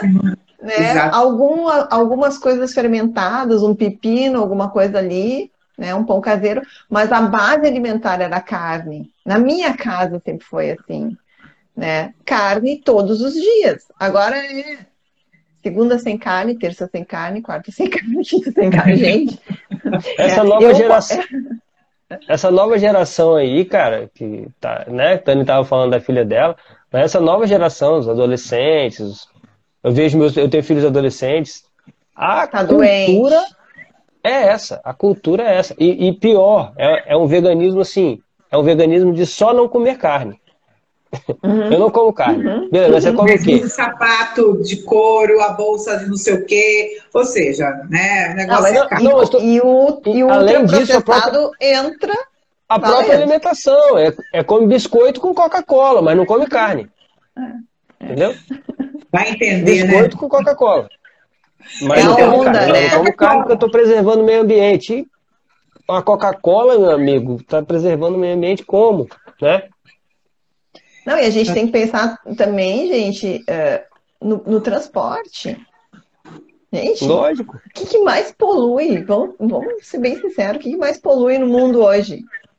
Não são os combustíveis. É o transporte. Você come, você come, aqui no sul a gente recebe manga do Nordeste. Olha, né? O trajeto que faz. Então, assim, gente, você comer uma comida local, né? Produzida ali, com, com o bichinho que estava lá no pasto, a galinha, o porco, né? O boi, mesmo que você tenha um pouco de, de carboidrato dentro de casa, é diferente do que a gente está consumindo hoje. A gente come coisas vindas do outro lado do mundo. Né? Que, a... que, sustentabilidade é essa, né? A Érica Farra... Farrarese Mel estava há três anos sem comer carne, erradamente, e tem dois meses e meio que estou na carnívora maravilhoso. Nunca mais paro de comer carne na minha vida e, uhum. e vejo já no corpo a diferença. Aí, ó. é São as evidências. As evidências somos nós e quem está vivenciando isso, né? De, de, um retorno à saúde. Cobra, e não está entrando comentários para mim aqui, nada. Meu, meu Instagram não entra nada. É. Não sei se o pessoal também fez pergunta na caixinha, não tá entrando para mim, gente. Também não? Eu vou dar uma olhada aqui rapidinho, então. Toca com a, pergunta... com a, Dani aí, conversa Bota... aí vocês é... um pouquinho. Eu já falei Porque... demais, tô falando muito. Tô falando Não. pelos cotovelos hoje. Ah! Sempre, né, Giga? e Dani, que outros hábitos você, você mudou? Você faz o water only, que nem o cobra, agora vou pegar aqui. Não tem condições. Ele até tentou me catequizar nesse, nesse sentido. Mas olha só, cara, meu cabelo cacheado, se eu faço se eu faço isso, eu vou virar dread. Como é que é o nome daquele personagem do, do Marco Luque lá? Aquele. Eu vou ficar cheia de dread, não tem condições. Ele Eu falei assim, eu vou ter que raspar minha cabeça, Giga. Ele, não, não, dá certo, gente, não tem condições, não entra. Um pente sem um creme, sem o cabelo estar tá penteado e tá, sem tá o cabelo lavado e, e, e com, com condicionador, o pente não passa, gente. eu não tenho condição nenhuma. Mas, mas teve uma coisa que ele me, que ele me ensinou, porque o muito legal da gente, assim, toda essa troca, né, o tempo inteiro. E como ele virou muito mais estudioso do que eu, né, então, assim, ó, agora eu, eu aproveito. Né, eu falo assim, Mas agora, eu aproveito agora, é também. Exato, agora é minha vez de aproveitar, então ele me instrui muito, ele, ele me, quando eu tenho dúvidas, é, vou lá e agora, faço o quê? Então ele tá assim, meio, meio que meu mentor também, né? Uma coisa que foi muito legal, eu fiz uma prova uma vez e eu passei mal de. de foi, foi, a, é, foi, a, primeira vez que eu passei mal numa prova, de, eu desidratei. Estava muito quente, acabou que a, por causa da pandemia a prova foi, foi prorrogada e tal, a prova foi em dezembro. É, muito quente, tipo 35 graus com sensação térmica de 40. E no pedal, a, a água que eu tinha não era o suficiente, era toda hora colocando água e não conseguia, eu passei mal. E aí depois depois disso, depois dessa prova, a gente conversou e falou assim, Dani, é, você usa protetor solar? Eu falei, uso. Cara, não usa protetor solar. Porque o que acontece? Se está muito quente, você acaba colocando o protetor, ele serve como um isolante e você uhum. vai superaquecer muito mais rápido. Então, procura não usar o protetor solar. Desde então, no rosto Mas a gente o que, que eu falei com você? Pra não ficar igual maracujá, né? No rostinho é. eu coloco. Mas eu nunca mais passei protetor solar no corpo. Entendeu? Mas o que, que eu falei? Ah, Como é que foi que eu falei com você? Que você não, precisa, você não precisa usar protetor solar por quê? Porque eu sou carnívora, porque eu sou preta, porque eu sou preta, porque eu sou carnívora. É, por isso, eu faço esses dois. Esses dois. Mas essa, essa questão do protetor solar, eu tenho a pele super clara. E eu comecei a carnívora em novembro. Então eu peguei, peguei verão, né? É, nas primeiras semanas eu ainda usei filtro solar, depois eu não usei mais. Pois é. Não e é incrível. Você tira o óleo vegetal, né? E aí você não torra mais no sol. Você não frita é, é impressionante, porque eu, eu, vejo exatamente isso. Eu, eu fico pensando, gente, o, o, o, óleo vegetal é que te faz fritar. E eu tava num consumo de azeite de oliva, que é óleo vegetal também, uhum. que eu tomava, tomava uma garrafa de óleo vegetal, porque eu tava quase, eu tava plant-based, assim, com pouquíssima carne por oito meses. Então eu tava consumindo azeite de oliva era uma garrafa por semana, gente. E eu notei a diferença. Eu ficava vermelha, eu ficava, não podia ficar muito tempo no sol, tinha que repor filtro solar. Esse verão, branca do jeito que eu sou. Carnívoro é, a gente eu... não queima, não. Okay. Olha, esse verão, é esse verão eu, fiquei, eu, eu, consegui tirar férias, eu fui pra praia, sim, um mês, todos os dias. Não Ai, passei protetor solar nenhum dia. Fiquei morenão, jambo mesmo, mas não fiquei vermelho, não descasquei, nada. É, nada, é essa a diferença, né? É essa a diferença aí da, da dieta, de tirar esses processados, de tirar essas pufas, né? Esses óleos vegetais de dentro do corpo. Ó, eu consegui. Dani, você consegui nota alguma diferença? Ah. De três perguntas deixa... aqui, só pra gente. A gente pode ir falando tá. sobre elas durante aí. Um só é deixa eu fazer sobre... mais uma pergunta aí pra Dani, pode só fazer, um pouquinho. Pode fazer, Cobra. desculpa. Dani, você nota a diferença? Você, você tirou o óleo vegetal, seguindo nessa toada aqui do óleo vegetal. Quando você tem que comer na rua, que você come alguma coisa com óleo vegetal, você sente diferença no seu corpo? Ah, sinto. Com certeza. Com certeza. Agora sim, eu, eu como muito pouco na rua. Muito pouco. Por quê? Eu também trabalho de home office. Então, Sim, tem a vantagem de eu poder sempre cozinhar em casa, né? Cozinhar, é jeito de falar, né? Fritar, fritar ovo e colocar a carne na air fryer. Mas, então, eu como muito pouco na rua. E, normalmente, quando eu vou passar mais tempo fora de casa, a não ser que eu tenha saído para almoçar ou, ou para jantar, eu eu tô, no, eu, eu, tô, eu tô fazendo jejum. Então, eu como uhum. muito pouco mesmo fora. Por isso, eu acho que eu, que eu sinto bastante quando. Tem um lugar que a gente às vezes vai comer depois, da, depois de surfar, que tem uma rabada. A rabada é, é, é deliciosa, mas eu, eu sinto né, que, tem, que, que tem o óleo e, e, eu dou uma sentida assim. Porque normalmente, normalmente a gente faz isso no domingo. Aí, na segunda-feira, eu vou ao banheiro certo. Assim. Te, dá, te dá uma cólica, assim? Exato, exato. Gente, eu tenho cólicas horríveis com o óleo vegetal. Se eu como alguma coisa na rua, assim, que tem, né? Uhum. Porque é, parece que os alarmes do corpo ficam ligados. Eu, eu, eu, eu costumo dizer que é o seguinte, Alessandro. Imagina que você tem um apartamento todo sujo. Você entra no apartamento todo sujo, com o pé sujo, você estava todo sujo mesmo, você não nem tchum. Aí você foi lá, limpou o apartamento, deixou brilhando aquele porcelanato branquinho. Chega o cara com o pé sujo entrou, você vai ver na hora o pé sujo. Ah, pé sujo aí. É mais ou menos isso. A carnívora limpa demais o organismo. Então qualquer coisa fora a gente sente. Mas não é porque reage, né? agora a gente ficou. É, não é porque agora a gente ficou mais sensível. Não, é por causa disso, porque está muito limpo. Então bate e identifica logo. Porque o mecanismo, né? na verdade, a gente estava tão intoxicado, tão intoxicado que o corpo não reage mais. Essa é. que é a verdade. E depois, quando você começa a ficar limpo, o mecanismo de alarme ele religa, né? Então, assim, qualquer coisa que venha fora e que, e que seja danoso para o teu corpo, vai ter uma reação. Ou vai ter uma diarreia, ou vai ter uma dor, ou vai ter um enjoo. Esses dias eu fiquei enjoada só de sentir o cheiro de gordura saturada, que eu passei numa loja assim, de shopping, de fast food. Gente, aquilo ali me. Eu filmo, né? eu. Até o cheiro parece que revolta a gente, né? É, é uma mudança realmente é, importante, né, que a gente faz aí no nosso organismo, é uma modificação. Cobra, tem perguntas oh, aí? É, eu, eu consegui catar três perguntas aqui. Um é o Cláudio, está pedindo para falar sobre o sal na corrida do, do, do, da maratona, como é que funciona essa questão da reposição de sal. A outra é a relação que foi feita pela Caroline Rodrigues. É, qual a diferença psicológica mental que a gente sente, que a gente percebe em carnívora, diferença mental. E a terceira que eu já vou responder, para depois a gente falar das outras, perguntou sobre aonde que encontra a palestra do Henrique Altran. Essa palestra do Henrique Altran, ele deu no, na, na é, Jornada da Rebelião Saudável, que foi um curso pago, né, que foi que eu, que eu, que eu participei.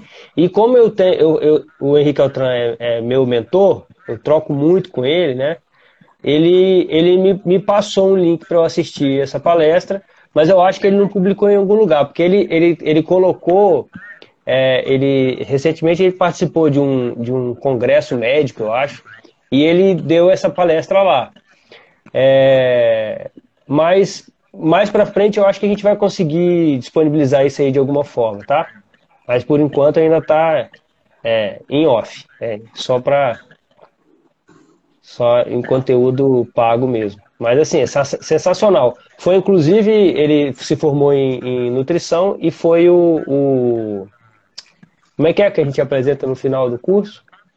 Tese? É, TCC. O, TCC, o TCC dele foi, foi, foi em função disso, foi a evolução da alimentação. Perfeito, assim, ele é, ele é CDF, né, cara? Ele, ele apresenta, tudo tem estudo, tudo tem embasamento, assim, indiscutível, né? Indiscutível. É sensacional, é assim. Para mim, é uma comprovação de que a gente é carnívoro, essa palestra dele. E, então, da, da mental pode ser você? É, é, é... Pode. Qual é Alessandra. a pergunta mesmo, Cobra? Estava sobre a parte é, psicológica. Qual a, difer qual a diferença mental, psicológica vocês perceberam com a carnívora? Vocês podem responder vocês duas também. E a outra do Sal, a Dani responde, né? É, eu cheguei a perguntar para Dani isso, né? Se houve alguma mudança de cognição e de memória, Sim. Dani, que responde aí que depois eu vou e, e faço uma. Boa. Nossa, é, existe sim. Eu acho que, que você fica, você melhora o seu foco, né? Você, você é, tem um nível de esclarecimento. É, é, é, muito, fica muito diferente. Fica muito diferente a, a forma com que você consegue é, fazer as coisas, entendeu? É, tá ali, de estar tá presente, de estar. Tá, é, é surreal, é surreal.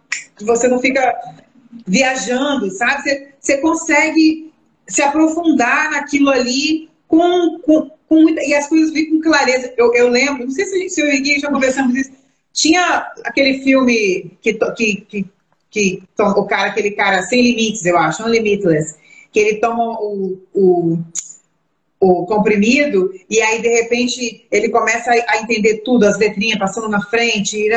Eu acho que fica tipo isso, cara, porque você, fica, você consegue ficar muito focado, você consegue produzir muito mais, você se perde muito menos no que você no que você está fazendo. Cara, eu, eu, eu sempre tô lendo, né? Eu sempre tenho um livro na minha cabeceira. É muito mais rápido, apesar de agora eu, minha dificuldade é só para poder enxergar, mas é, é muito mais rápido porque eu consigo me concentrar muito mais. É aquela coisa de começar a ler, né, Dani? E você chegar no final do parágrafo, o que, que é que eu estava lendo mesmo?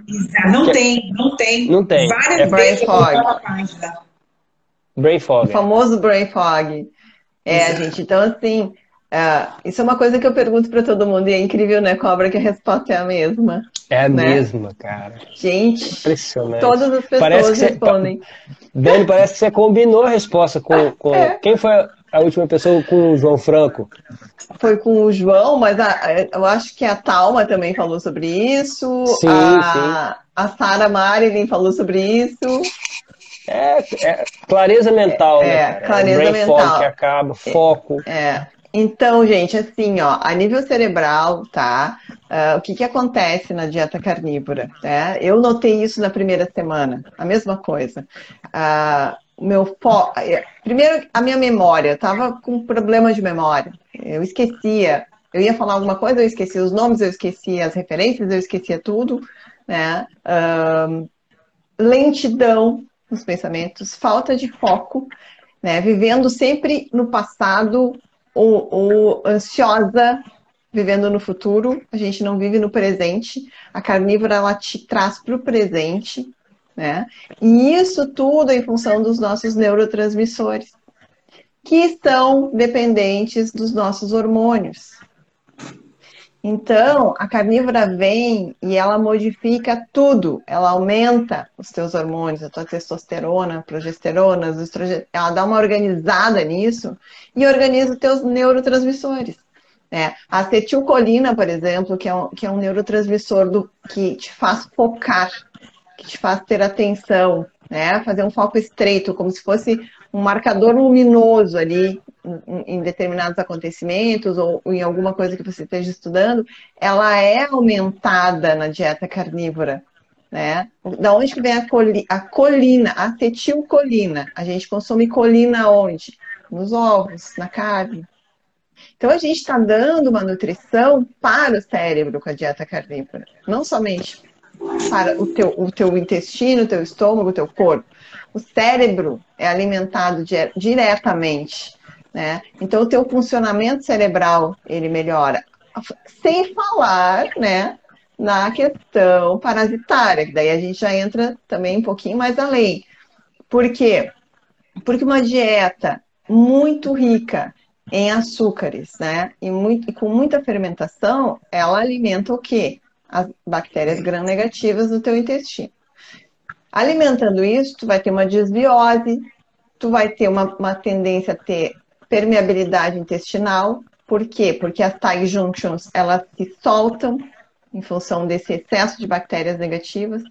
O parasita atravessa, né, ativando doenças autoimunes, é aí que vem a grande maioria das doenças autoimunes, né, que é dessa, dessa permeabilidade intestinal. Esse parasita acessa o nervo vago aferente, que ele vem e comunica com o cérebro, né? Já existem estudos mostrando que, que tem parasitas dentro do nosso cérebro, afetando e causando neuroinflamação, causando doenças neurodegenerativas e causando o, o Alzheimer, né? Que são as, as, as placas beta-amiloides, aquilo ali, se a gente for falar uma linguagem mais simples, é um fungo que está no cérebro, bloqueando as transmissões entre os neurônios, as conexões né? E, e, o teu neurônio desencapado por falta de gordura, porque ele é um fio condutor, é um fiozinho assim, né? Que tem uns, uns, uns, uns pelinhos na ponta que se comunicam com os outros pelinhos do outro neurotransmissor que passa informação elétrica ali, através das sinapses, através de neurotransmissores. Se tem alguma coisa ali no caminho, ou o fio está desencapado, não vai ter conexão. E aí são os processos que estão acontecendo hoje: demência, Parkinson, Alzheimer, vários tipos de doenças neurodegenerativas, né? E que começam com o quê? Com um intestino inflamado. Uma conexão intestino-cérebro que tem sido muito falado ultimamente. A gente ouve muito isso. Né? E o que, que a carnívora faz?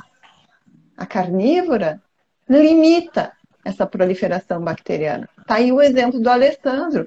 Gente, 2% de bactérias gram-negativas numa dieta carnívora. A gente está matando essa, essa, esses, de fome. esses patógenos de fome.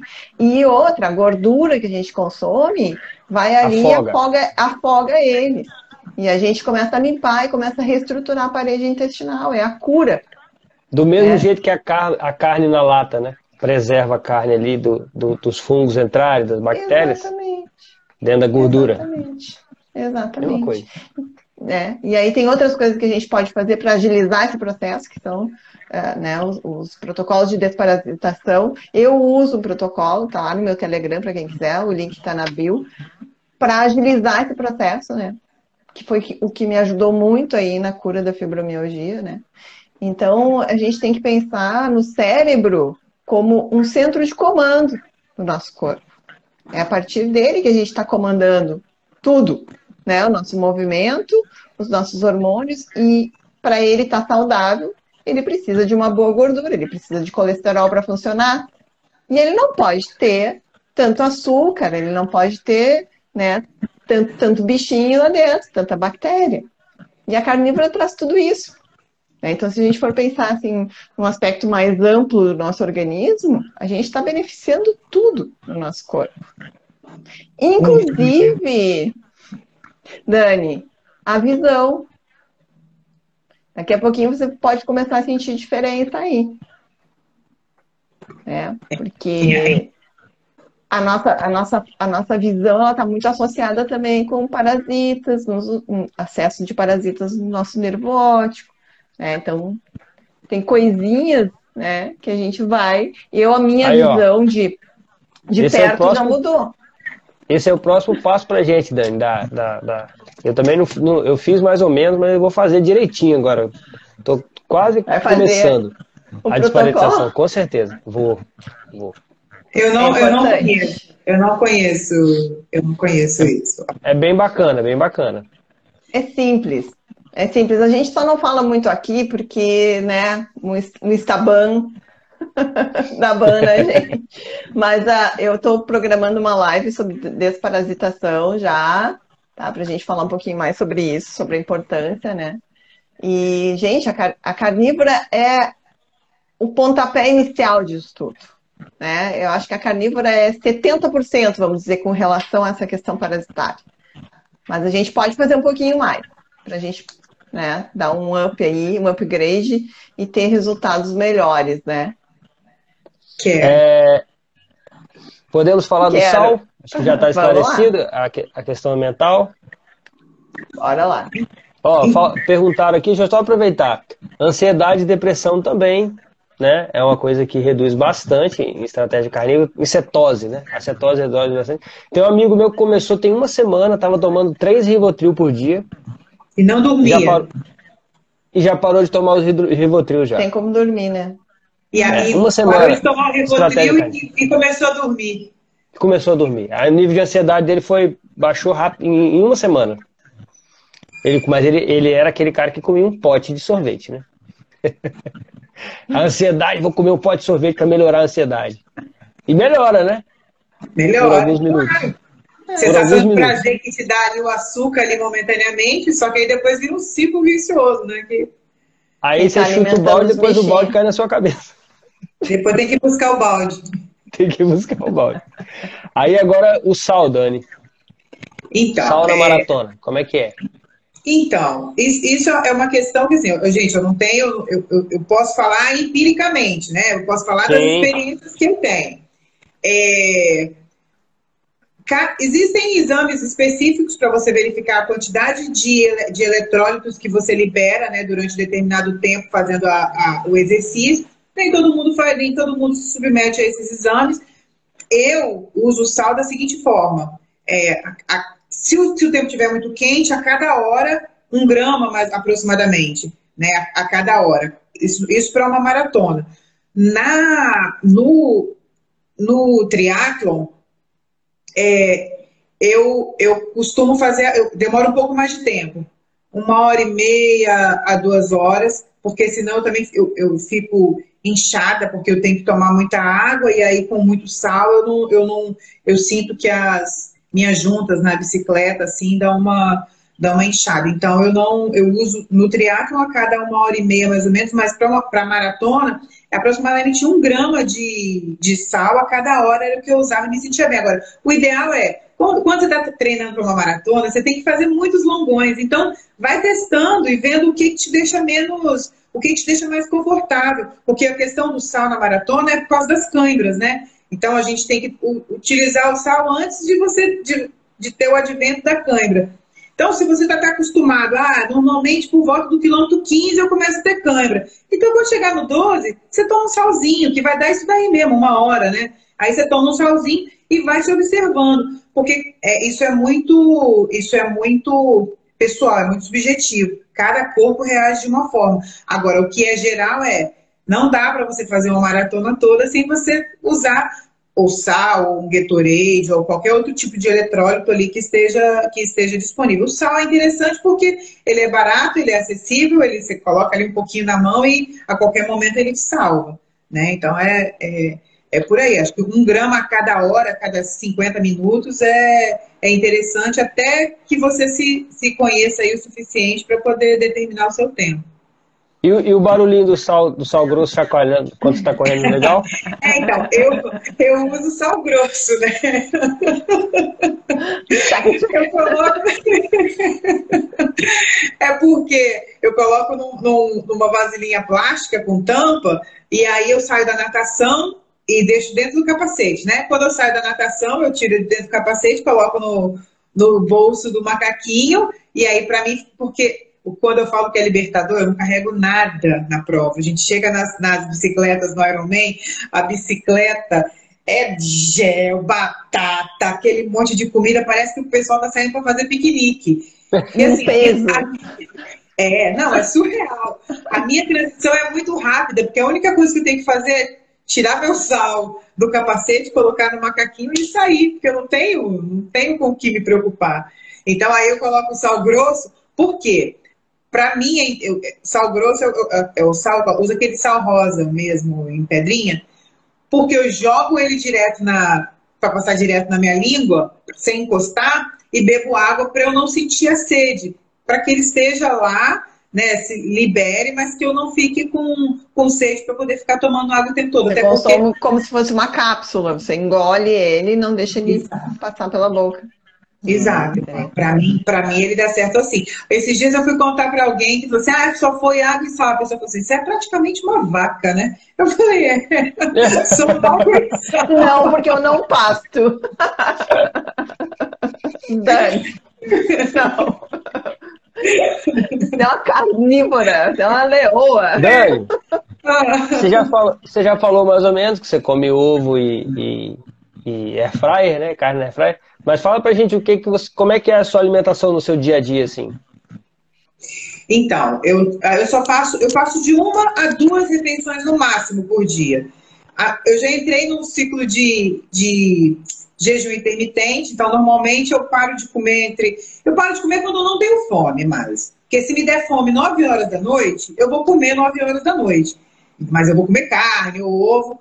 Mas normalmente, por volta das 4, 5 horas eu paro de comer e só vou fazer a minha próxima refeição é meio-dia. Se eu comer muito bem e não sentir fome no restante do dia, eu não como mais. Mas se eu sentir, eu como. Por exemplo, quando eu estou no, no, no, no, ciclo de, de prova longa, é, o gasto calórico é muito alto, então eu acabo ficando com mais fome. Aí, aí tem vezes que eu acordo e falo assim, nossa, eu quero tomar café da manhã. Aí eu como ovo com bacon, com linguiça, ou então eu como um, um bife, ou eu como um pedaço de peixe. Que, o que me deu? Eu não tenho mais essa separação do que é café da manhã, o que é almoço e o que é jantar.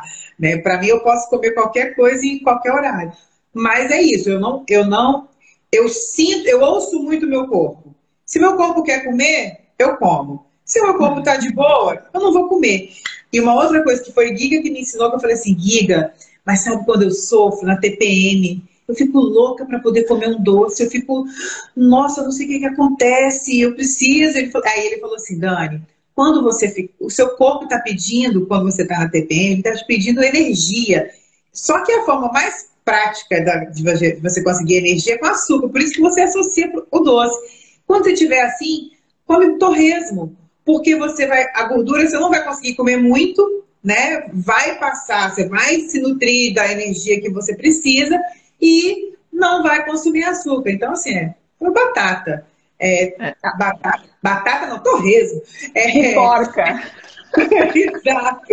Então eu, eu, eu passei a fazer isso. E também me ajudou nessa questão, porque a minha, a minha TPM, ela vem assim, vontade de comer doce, é, eu, eu e é, é Todas nós de... somos assim. E é aquela vontade de comer coisas que nunca acabam, sabe? Aquelas que você vai comendo assim, de pouquinho em pouquinho. E aí, quando você ingere a, a gordura num pedaço ou num torresmo, você não precisa comer tanto, porque a gente não consegue comer muito torresmo, né? Aí, por mais que a gente goste, eu adoro, a gente não consegue comer muito, porque chega um, um momento que a gordura demais e aí você fica Enjoa. mais. Hã? Enjoa. Enjoa, enjoa. Tem, é o açúcar, né? O açúcar, eu, eu hoje eu não tenho muita tolerância pro açúcar. É, quando eu como, eu como igual agora. É, eu tô, falta um mês para fazer uma prova longa. Falei assim, cara, não quero ficar com, não quero comer doce, mas eu como um quadrinho de chocolate 70% todos os dias. Para quê? Para ir dosando, para não chegar numa hora eu falar assim, tô enlouquecida e preciso de doce. Mas eu sou assim, eu compro, eu gosto, eu gosto muito do talento 70% com nibs. Então eu tiro um quadrinho daquele e como depois do almoço. Acabou. Eu consumo chocolate também, tá, gente? Só para só que eu procuro chocolate que não tem lecitina de soja. No talento tem? Eu nem sei, eu nunca, eu nunca olhei. É, é porque eu tenho mais a questão da fibromialgia, né? Mas o ah. assim, o 70, o cacau, hoje eu fiz uma publicaçãozinha sobre cacau. Eu vi, o cacau é excelente. E assim, a gente tem que ter um viciozinho, né? Porque ninguém é de, de ferro, né? o meu vício também é o chocolate. É o 70% ali, né? Com oito, na verdade, eu compro 80. Tenho comprado 80, 85, né? O cacau, o amargo, que tem um pouquinho, uma dose pequena de açúcar. E eu sinto que não são todos os dias que eu consumo. Né? Na TPM é um problema, eu acabo consumindo mais né? E assim, eu tenho os nibs, os nibs de cacau, essa coisa de, de, tu ficar mordendo e comendo uma coisa atrás da outra. Eu fazia isso com torresmo. Aí depois eu, eu troquei pelos nibs de cacau. Tu vai mastigando, vai botando. É uma coisinha que tu mastiga aqui com o dente da frente, né? Mas é para diminuir a tua ansiedade, né? É, a, é a, a, ideia de que tu estás consumindo alguma coisa, né? Exatamente, é isso aí que eu preciso, dessa ideia de estar consumindo. Mas é Ó, normal, tem, né? Tem um, tem um chocolate. Eu como também chocolate 70% de vez em quando, né? Só que eu não consigo comer só um quadradinho, não. Eu, eu assim, vou comer chocolate. Eu compro a barra, barra. hoje eu vou comer. Eu compro a barra toda logo, que eu já sei que eu vou comer mesmo, porque eu sou, eu sou guloso, né? Mas tem um chocolate novo da, da Cacau Show, 67%. Ele não tem leticina de soja e nem tem hum, leite. Bom saber. Oh, e nem leite. Saber. 65 é, sem lecitina? Fantástico, é, porque não acha. E é, muito, e é muito gostoso, cara. Muito gostoso. Ele é uma, uma série especial, assim. Muito gostoso mesmo. Vou procurar, porque eu tenho comprado um da Lint importado que tá pela hora da morte. Daí a gente come o quadradinho mesmo, viu, Giga? a gente economiza. Eu não, eu não consigo comer um quadradinho. Não dá raiva dessas pessoas assim que comem um quadradinho de chocolate. Eu como a barra toda. Eu, eu faço assim, ó, eu abro a barra e falo, não, hoje eu vou comer só um quadradinho. Aí eu pego um quadradinho, aí eu fecho, vou lá, boto no armário. Aí é só mais um quadradinho, né? Eu vou lá, pego mais um quadradinho. Aí daqui a pouco eu chego na metade da barra e falo, ah, já comi metade mesmo. Agora vai. Gui, eu sei que meu, meu talento dá para nove dias. Eu já sei que meu talento dá para nove dias. E se algum dia eu falar assim, ai meu Deus, eu quero mais uma, eu como mais uma, mas aí no outro dia eu não como. Hum, é a compensação. Hoje, hoje, eu fui na loja, hoje eu fui na loja comprar um café em grão, né? Que eu tô tomando uhum. café em grão agora. Tinha um chocolate embaixo, assim, com cupuaçu. Rapaz, mas eu fiquei olhando aquele chocolate. 70% com cupuaçu também é muito bom, cara. Eu já provei. também. Cupuaçu é fantástico. Eu comprei um, é. É, tem um tem uns pedacinhos um desenho, de Um desenho de cacau assim na frente, não é amarelinho a embalagem? Tem ah, uns... não, não lembro, Alessandro, não lembro. Sei que eu fiquei olhando, fiquei falando, não vou comprar não, porque se eu comprar eu vou comer. Aí eu não comprei. Eu, eu, eu evito, assim, eu deixo para exceções mesmo, né? a minha estratégia também é essa, eu não tenho em casa. O que, é. eu não, o que não faz parte da minha alimentação normal, eu não tenho em casa. Porque aí, se eu tiver que comer esporadicamente, eu vou ter que me dar o trabalho de ir até o lugar para comprar e vou, entendeu? E aí pronto. Porque se tiver em casa, é. Isso não serve só para quem é carnívoro, não. Isso serve para qualquer tipo de dieta. Se você está fazendo alguma coisa que abrir mão, não compre, não tenha. O problema é quando a gente tem outras pessoas que não são carnívoras em casa, né? É. Aí, aí é que mora o perigo, né? Porque você é tem, tá na mesa, né? É complicado. É uma, aí é uma prova de fogo mesmo. Eu vivo Entendi. isso, né? Porque meu marido não é carnívoro, assim, eu aqui é 70% carne, mas entram outras comidas, né? A minha filha estava na carnívora aí uma semana, mas estava subindo as paredes. Foi uma dificuldade. Até por isso que essa semana eu estava meio doida, viu, Dani? Desculpa ter errado teu sobrenome. Essa semana aqui em casa foi um horror. Porque é, imagina um adolescente fazendo carnívora, né? E oh, com toda. uma. Você já terminou de falar o que você come ou eu te interrompi? Quem? Você. Não, acho que era o que eu... Terminou, né? Eu terminei, acho que sim. Terminou no chocolate, tá. Aí, assim, perguntaram aqui, eu acho que a Alessandra já meio que respondeu isso. É, se diminui a chance de ter doenças é, mentais, a estratégia carnívora. Óbvio. Ah, isso, né? Gente, primeiro, a cetogênica está sendo utilizada para tratar epilepsia, né? Isso já está ah. documentado há anos.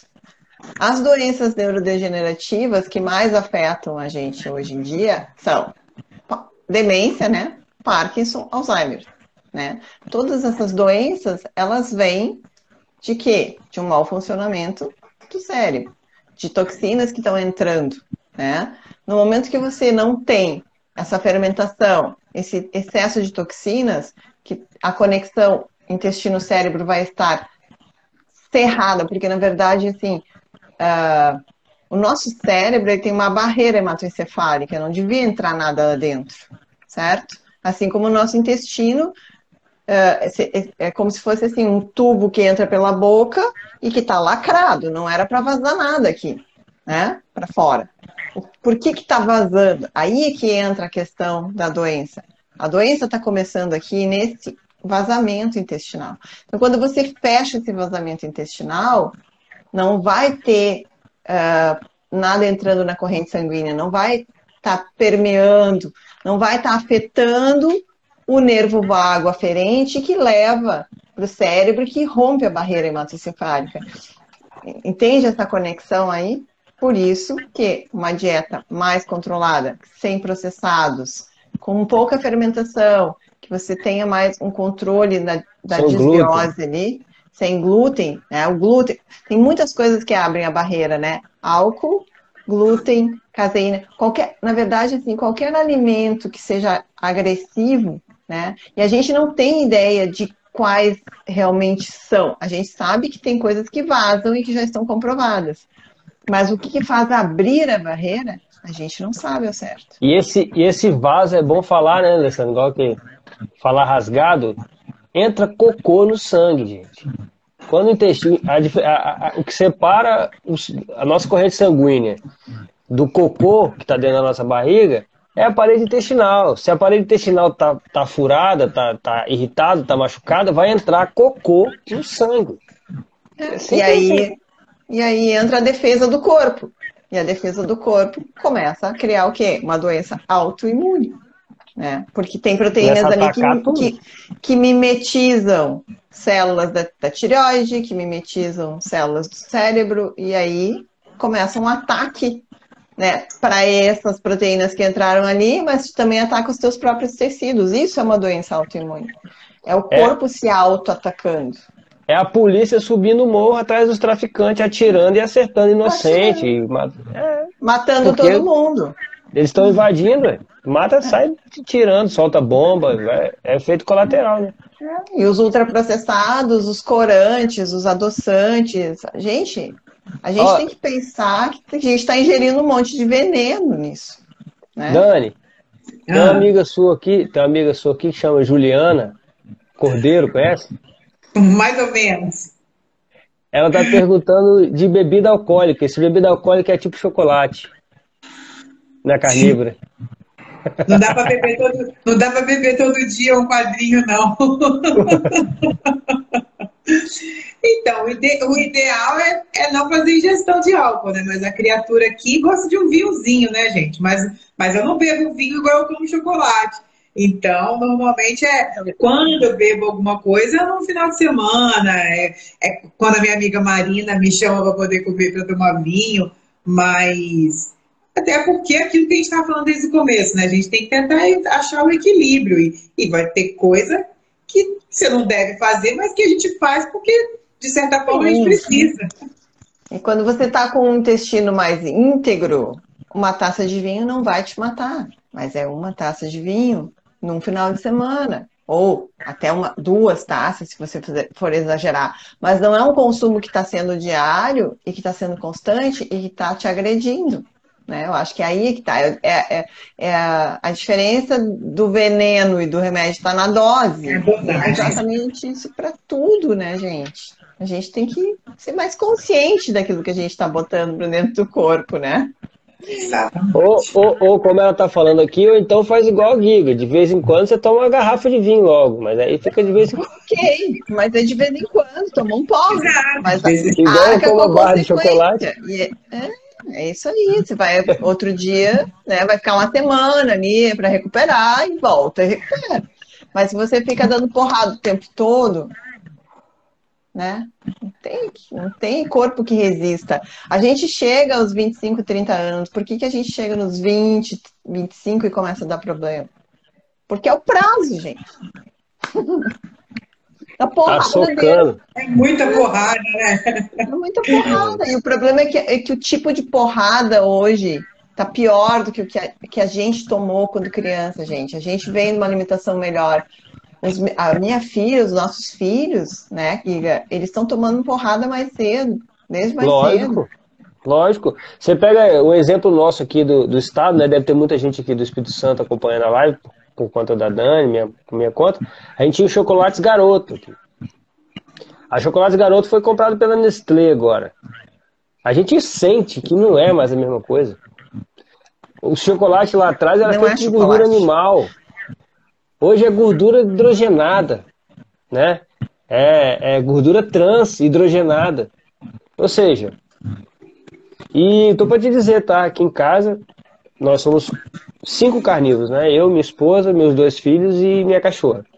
Mas os dois é uma luta, é uma luta minha diária contra essa indústria da doença aí que joga a, de todos os lados. Hoje mesmo fui com o meu filho mais novo comprar um sorvete, que ele queria tomar um sorvete.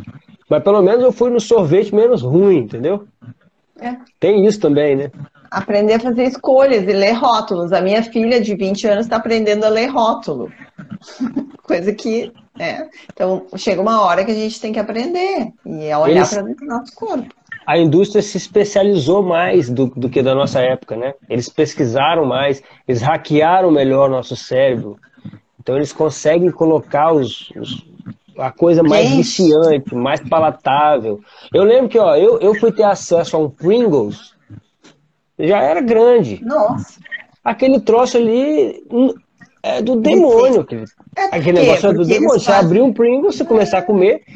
Se, você, se alguém quiser te parar, você vai matar a pessoa e não vai parar de comer aquele troço. Porque, a, Porque a ele vai direto, química... conecta, conecta direto lá dentro do chip ali por quê? Porque a gente, a gente tem receptores na língua de, de paladar, né? Do doce, do salgado, do amargo. Agora são cinco sabores, né? É o doce, o salgado, o azedo, o umami, que é do glutamato, e mais o sour, que é do fermentado. Tem cinco sabores agora. E o, umami, gente... o umami imita carne, né? O, o umami, ele, a carne tem né, o sabor umami, mas o que mais se usa para aguçar o umami para é, o glutamato. é o glutamato monossódico, né? Que imita a carne. Que imita a carne. Que imita a carne. A indústria então, assim, imita esse sabor. A né? indústria, eles têm um equilíbrio entre o sal, o açúcar, em tudo que é doce e em tudo que é salgado. Entre o sal, o açúcar e o glutamato, né, onde entram os produtos de glutamato, que te vicia de uma forma, né, que é uma Mas coisa a louca, textura... que, é isso, que é isso que está acontecendo. Mas a Mas textura... A, a, textura da gordura, da, da gordura hidrogenada, que imita a gordura... É tudo imitação, é uma comida falsa que imita... Que ativa, e que ativa os teus receptores. É, é, é droga. É, e, que ativa, e que ativa o teu circuito do vício. E é uma coisa muito engraçada que aconteceu comigo, pelo menos, né? Antigamente, antes de ser carnívoro, assim, é, se eu entro numa delicatessen, entrava numa padaria, eu olhava os bolos e ficava assim, torta, aquela assim, ficava, ah, aquilo enchia os meus olhos. Hoje não. Hoje eu entro nesses lugares, eu, eu olho, eu vejo, está bonito, tem uma coisa ou outra às vezes dá vontade de comer, mas não é aquela, sabe, de não é. você olhava, eu lembro que eu lembro Aqui a gente tem uma, tem uma torta que é super tradicional, desde quando a gente era criança, da Bi, lembra? Da Bi. E assim, nossa, quando eu chegava no centro da praia, que eu via aquela torta, a boca enchia de água, aquela coisa, sabe? Eu, não tem mais. Depois que, que eu passei de cetogênica, de carnívora, eu não tenho. Não, de vez em quando dá essa ânsia de doce, mas não é uma ânsia para uma coisa específica. Ou... Então, a gente consegue lidar. Talvez seja. Eu acho que assim, eu, eu falo que eu não posso perder para um pedaço de torta. Se eu perder para um pedaço de torta, eu vou ganhar de quem, gente? é, e que tem várias coisas aí. A gente está com a insulina mais baixa, então a gente tem um comando menor. A gente está com menos parasita, que também comanda, tá? A gente comer doce, tá? E, e assim, essa semana eu estava lendo um estudo. Uh, e tem, gente, e tem só, só de olhar, também, né? é, só de olhar para um alimento doce, a tua insulina sobe. Gente, é muito uh, louco isso. Que doideira! É. Mas é, ué. Louco. Então, é. assim, a, o que está acontecendo com nós, carnívoros, que já estamos fora né, desse ciclo vicioso do doce? A gente acaba tendo mais critério. Eu, por exemplo, se eu vou escolher sair, cara, eu vou escolher uma coisa muito boa. Muito Como ontem, né? mim.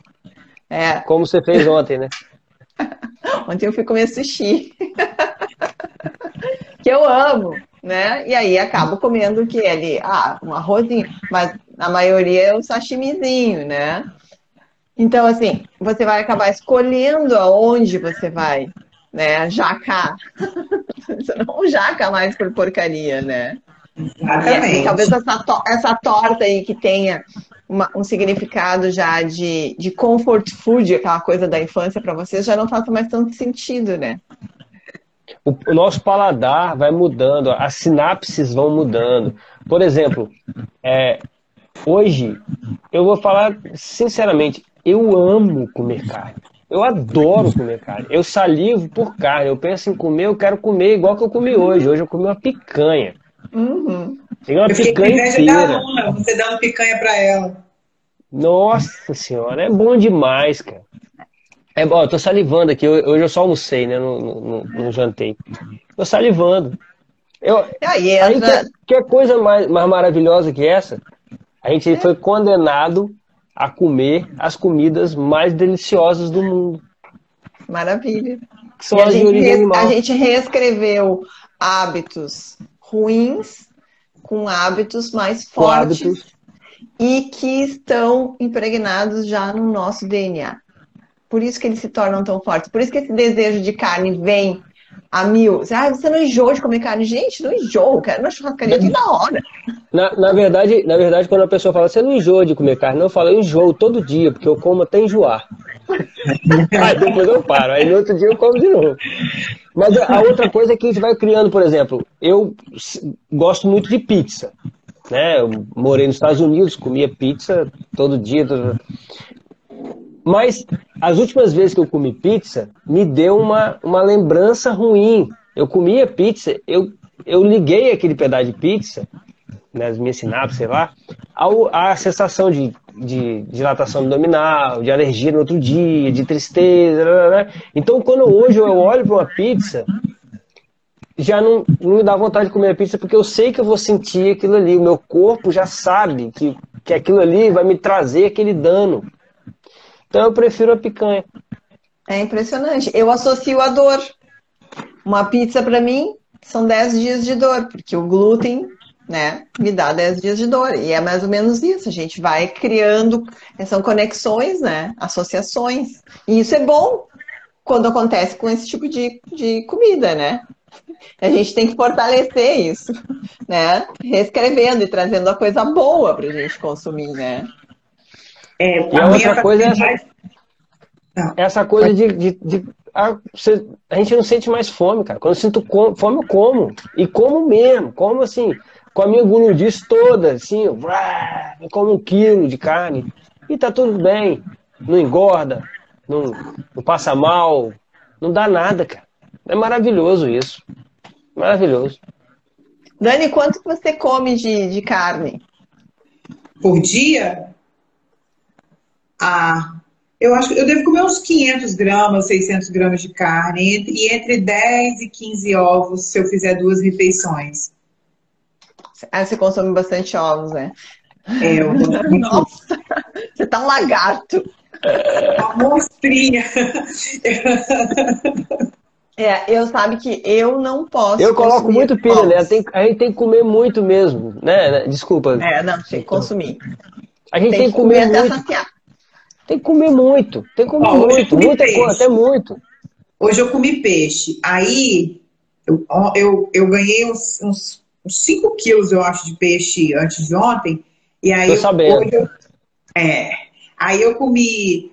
Eu devo ter comido. Eu, eu, eu, pesei os primeiros. O primeiro que eu fiz tinha dado 340 gramas. Depois eu fiz no olhômetro, deve ter mais uns, uns 250. Eu comi uns 600 gramas de peixe e só cinco ovos hoje. Porque o, o peixe ele é mais seco, um pouquinho assim, né? E eu, eu fiquei satisfeita na hora e tal. Mas eu almocei e comi agora de noite de novo, né? Comi, fiz duas refeições.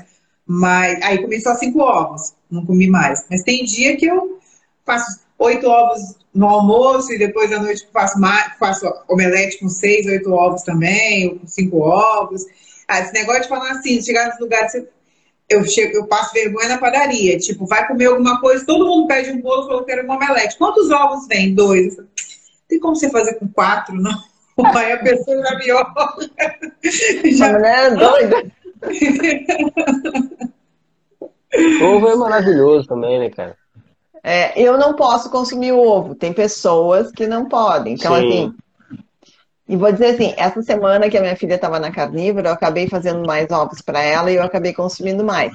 Para mim, neste momento, não está sendo legal. Por quê? Porque voltou o meu bruxismo. Aquilo ah. que a gente estava falando.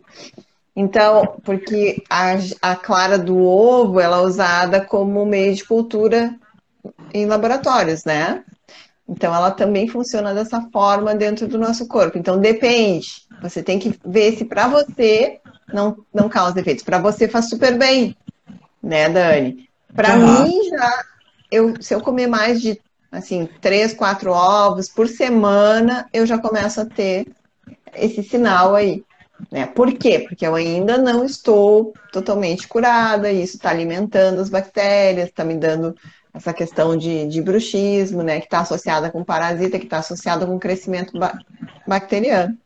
Então, o ovo é um alimento super bom, mas tem pessoas que se, uh, se beneficiam melhor sem o consumo de ovos, né? Numa carnívora mais estrita. Aí entra a diversidade que a gente tem, né, de organismo e de, e de estado de saúde, vamos dizer assim, né, conforme aquilo que você está experienciando, né. Vai aumentando, vai diminuindo.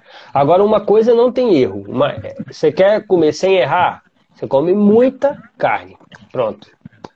Porque se comer só carne e, e comer muito, porque de, ninguém. É, aquela pessoa. Hoje eu estava conversando, estava no cabeleireiro, tinha uma menina conversando lá. Aí ela falou: Não, mas tem aquela coisa de comer muita proteína, né? Aí eu falo assim: Eu tento, cara. É impossível você comer muita proteína. É impossível. Tenta. Você fica saciado muito proteína. rápido, não dá pra você consegue, cara. Vai bater, vai, você vai virar aquela plaquinha da churrascaria pro vermelho assim, ó, porque você não aguenta mais comer carne. Ela estimula a leptina. E, e, o corpo não quer mais, a, a, carne perde o gosto, a gente enjoa da carne. Ali na hora que está comendo, a carne e da gordura, todos os dois funcionam assim. Com o tempo, eu fui desenvolvendo, porque eu quis, né? Um, a, aumentando o meu limiar de comer. Fui forçando comer um pouquinho mais, forçando comer um pouquinho mais, porque é muito prático conseguir comer muito, né? A gente foi feito para comer muito. Na natureza, uma oportunidade de uma caça, você tinha que comer o máximo que você conseguisse. E depois ficar bastante tempo sem comer. Então, não tinha como levar, levar no bolso. Não tinha, não tinha como botar na geladeira, né? Então a minha opção de comer muito, eu gosto de ter essa capacidade de comer muito para ter mais liberdade. Então eu consigo, por exemplo, fazer um, um OMAD, né, um meal a day tranquilamente, porque eu consigo comer muito numa refeição que vai me levar até no outro dia. E assim, Quer fazer uma carnívora que não tem erro, que você vai bater, vai valer, é saúde total? Come muita carne. Aí, ovo, queijo, deixa esses, deixa isso para as exceções, né? E ovo, carne ovo, com maioria... gordura. Carne gorda, carne gorda. Carne gorda. As vísceras, vai... tem algumas vísceras que me, que, me, que me deixam, porque eu já sei que quando eu vou comer eu fico muito mais saciado. Por exemplo, eu adoro fígado de frango. E aí o fígado eu de também. frango, por causa da consistência dele, ele, ele te. Ele, eu, eu, como, eu como meio pacote cada vez que eu como. É, ele vem um quilo, então como 500 gramas eu como só ele. Porque ele te dá, pela textura até, né, da mastigação e tal, tal ele, ele te, te deixa saciado muito mais rápido. Então é o dia que eu sei que eu não como ovo, é quando eu como o fígado de frango. E normalmente é o dia que eu faço, faço só uma refeição, porque eu também não consigo comer depois eu como até ficar satisfeito, fico satisfeito e não consigo e não consigo comer mais depois. Então é, é aproveitando aproveitando que, que Dani falou em, em perguntar aqui sobre vísceras, as vísceras, né, começando pelo fígado, é, são os alimentos mais nutritivos da natureza. Né? O alimento mais nutritivo da natureza de todos que pode existir é o fígado de boi. Né? E segundo, é o fígado de outro bicho de cabrito, depois de galinha, depois é onde tão, tem mais nutriente. Por isso é tão sacetogênico. Porque na verdade o nosso a fome é vontade de nutriente. E por que, que a gente come sem parar essas comidas da indústria? Porque elas têm uma diluição proteica muito grande. A gente está comendo ali, está sentindo um sabor agradável e continua comendo. Mas na verdade o corpo está procurando proteína. Enquanto você não, não, der o target proteico que você precisa, ele vai querer, vai continuar te deixando com fome. Então, e tem uma coisa bate... aí, né, cobra? O carboidrato, ele bloqueia a leptina. Sim. Que é a informação do, do... De saciedade. De saciedade pela expansão do teu estômago. A leptina, ela, né, ela detecta que está expandido, que está cheio.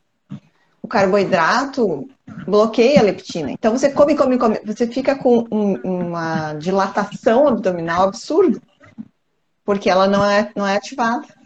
E não para nunca. Ou seja, por exemplo, você não consegue comer 4 quilos de carne, 3 quilos de carne. Mas você consegue comer 3 quilos de sorvete. Só isso. Essas provas desses malucos que comem não sei quantos hambúrgueres, gente. É uma coisa brutal, assim, uma coisa animalesca. Nem animalesca, carne... porque animal não come desse jeito. É. Com carne não dá para fazer isso. É impossível. Você vai, vai, vai parar, não vai. Vai você vai empurrando é assim, dá é, de é o comando. É esse comando aí. É o comando para o cérebro né? Porque os hormônios comandam o nosso cérebro para parar, que é a função da leptina. E por acaso, quando a gente consegue comer um pouco mais, o corpo lida muito bem com proteína. Assim, proteína é ouro para o corpo. A gente é, a gente, nós somos proteínas ambulantes, né? A gente é feito de proteína. Então você está fornecendo a matéria-prima essencial do corpo. O que, que ele vai fazer com aquele excesso? Ele vai melhorar seu cabelo, vai melhorar sua pele, vai melhorar seu pescoço, né, velho? Vai construir músculo, vai construir osso, vai construir nervo, vai construir tecido, vai construir com aquele material de construção que você está fornecendo para ele ali. Então, excesso de proteína é ótimo, gente. Excesso, você conseguir bater excesso de proteína, você tá, tá lindo, tá lindo. Não tem. Tem mais vale perguntas todas as aí? carnes, tá? Estão perguntando se vale, vale, vale carne de porco. Vale carne de cobra, jacaré, de peixe, caranguejo, lagosta, polvo, o que mais? Avestruz, frango, Cordeiro, pato, tudo. javali, qualquer carne é carne. Animal, é, passarinho, codorna. Uma que eu comi Caça. ontem que eu amo que é a segunda melhor depois da, da, do boi, inclusive nutri, nutricionalmente falando, né? Porque eles são ruminantes. É a carne de cordeiro, de é. carneiro, né? Os ruminantes eles, eles produzem uma proteína mais uma proteína superior, né? Tanto carne vermelha mata muito mais a fome e, e carne de cordeiro segundo também a carne de cordeiro. Aliás, a carne de cordeiro parece que ela tá um pouquinho acima até da carne é. de, de, de gado em questão nutricional. Eu, é. eu li alguma coisa, não cheguei a me aprofundar. É uma delícia. Mas é fantástico. E é, é uma, carne adocicada, né? Ela, ela é, tem um sabor é adocicado ela, e ela tem menos estamina, né? Ela libera menos estamina também. Tem alguma coisa é assim. Muito bom. Ela é menos alergênica né, do que a carne, do que, no caso, para as pessoas que têm mais alergia, né? Mas, uh, gente, é carne, carne tudo. De todos os animais. Porco, a gordura ah, do é porco, a banha do é porco. Eu é amo carne de porco. Barriga de é porco. Mesmo, Dani? Nossa, a minha favorita. Para mim é a, mais, é a mais saborosa que tem a carne de porco. Adoro. É bom que você tá, que você tá, que você tá indo a favor do seu bolso, né? Que a carne de porco é mais em conta um pouco. Também tem, né? Não é, gente? Ainda tem isso ainda. Ah, a gente é. tem que se virar, né? Porque não, né? Eu como muito porco aqui também. Eu faço bastante porco.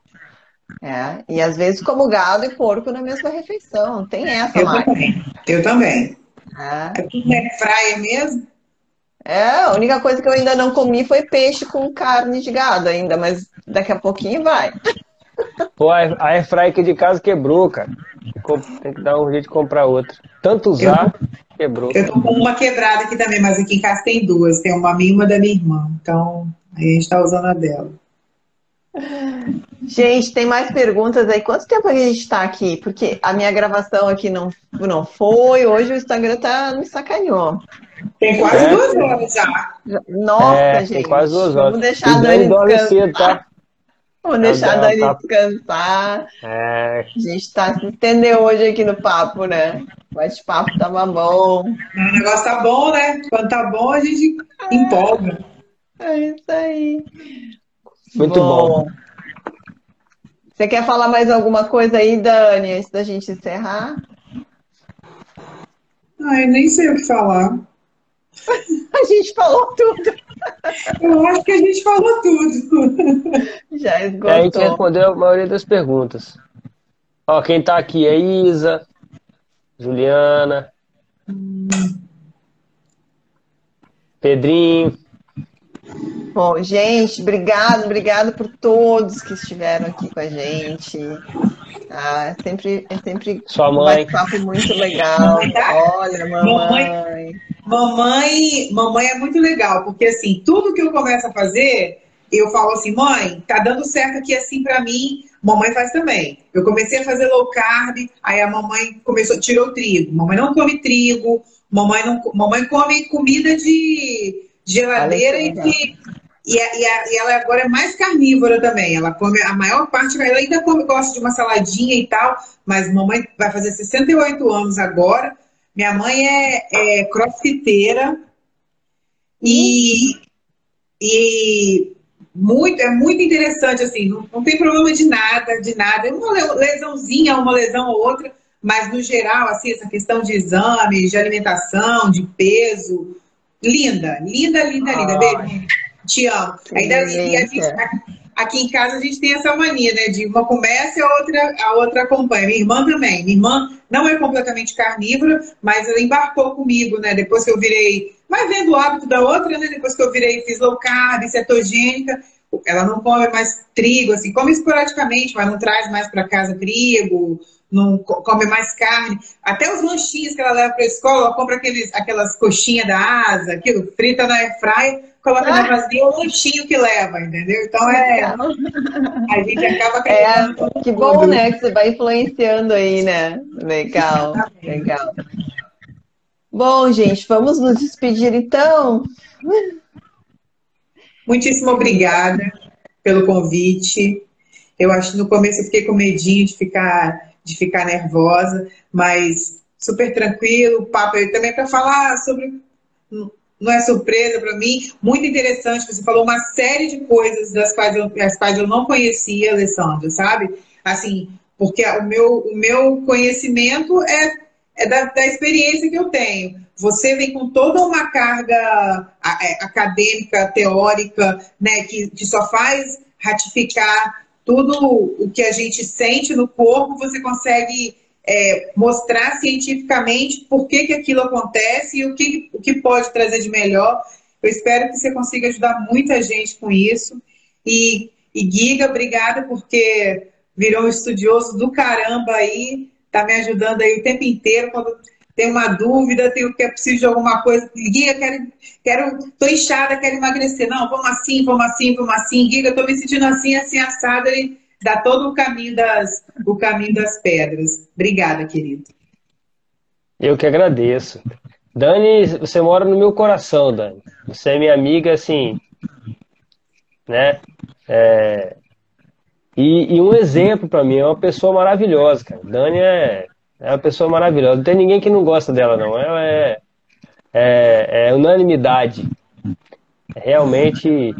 É, ontem ontem a, a Sônia começou a me seguir. Eu falei: Ó, você tem duas filhas maravilhosas, porque a Sabrina também é sensacional, né? Amiga da minha irmã, pegando onda. Ó, é, obrigado, Dani, por você, ter, por você ter vindo, por você dar seu exemplo, você se abrir. Eu sei que você é mais discreta, né? Eu sou mais de, de falar, mas você é mais discreta. E, inclusive, tem pessoas que nem imaginam que você faz carnívora, né? Que convivem com você todos os dias. Uhum. Você passa batido. Eu não. Quem passa, quem encosta em mim já sabe que eu faço carnívoro, já tô enchendo o saco da pessoa, porque vai mudar. Mas eu tô aprendendo com a Dani, vou, vou parar de fazer isso. É. Tô parando, tô parando, tô parando. Não é muito bom. A gente não, tem né? que cuidar, né? Mas tem que se cuidar. E, e, eu aprendo muito com você. Ela foi minha, minha coach de, de triatlo durante muitos anos.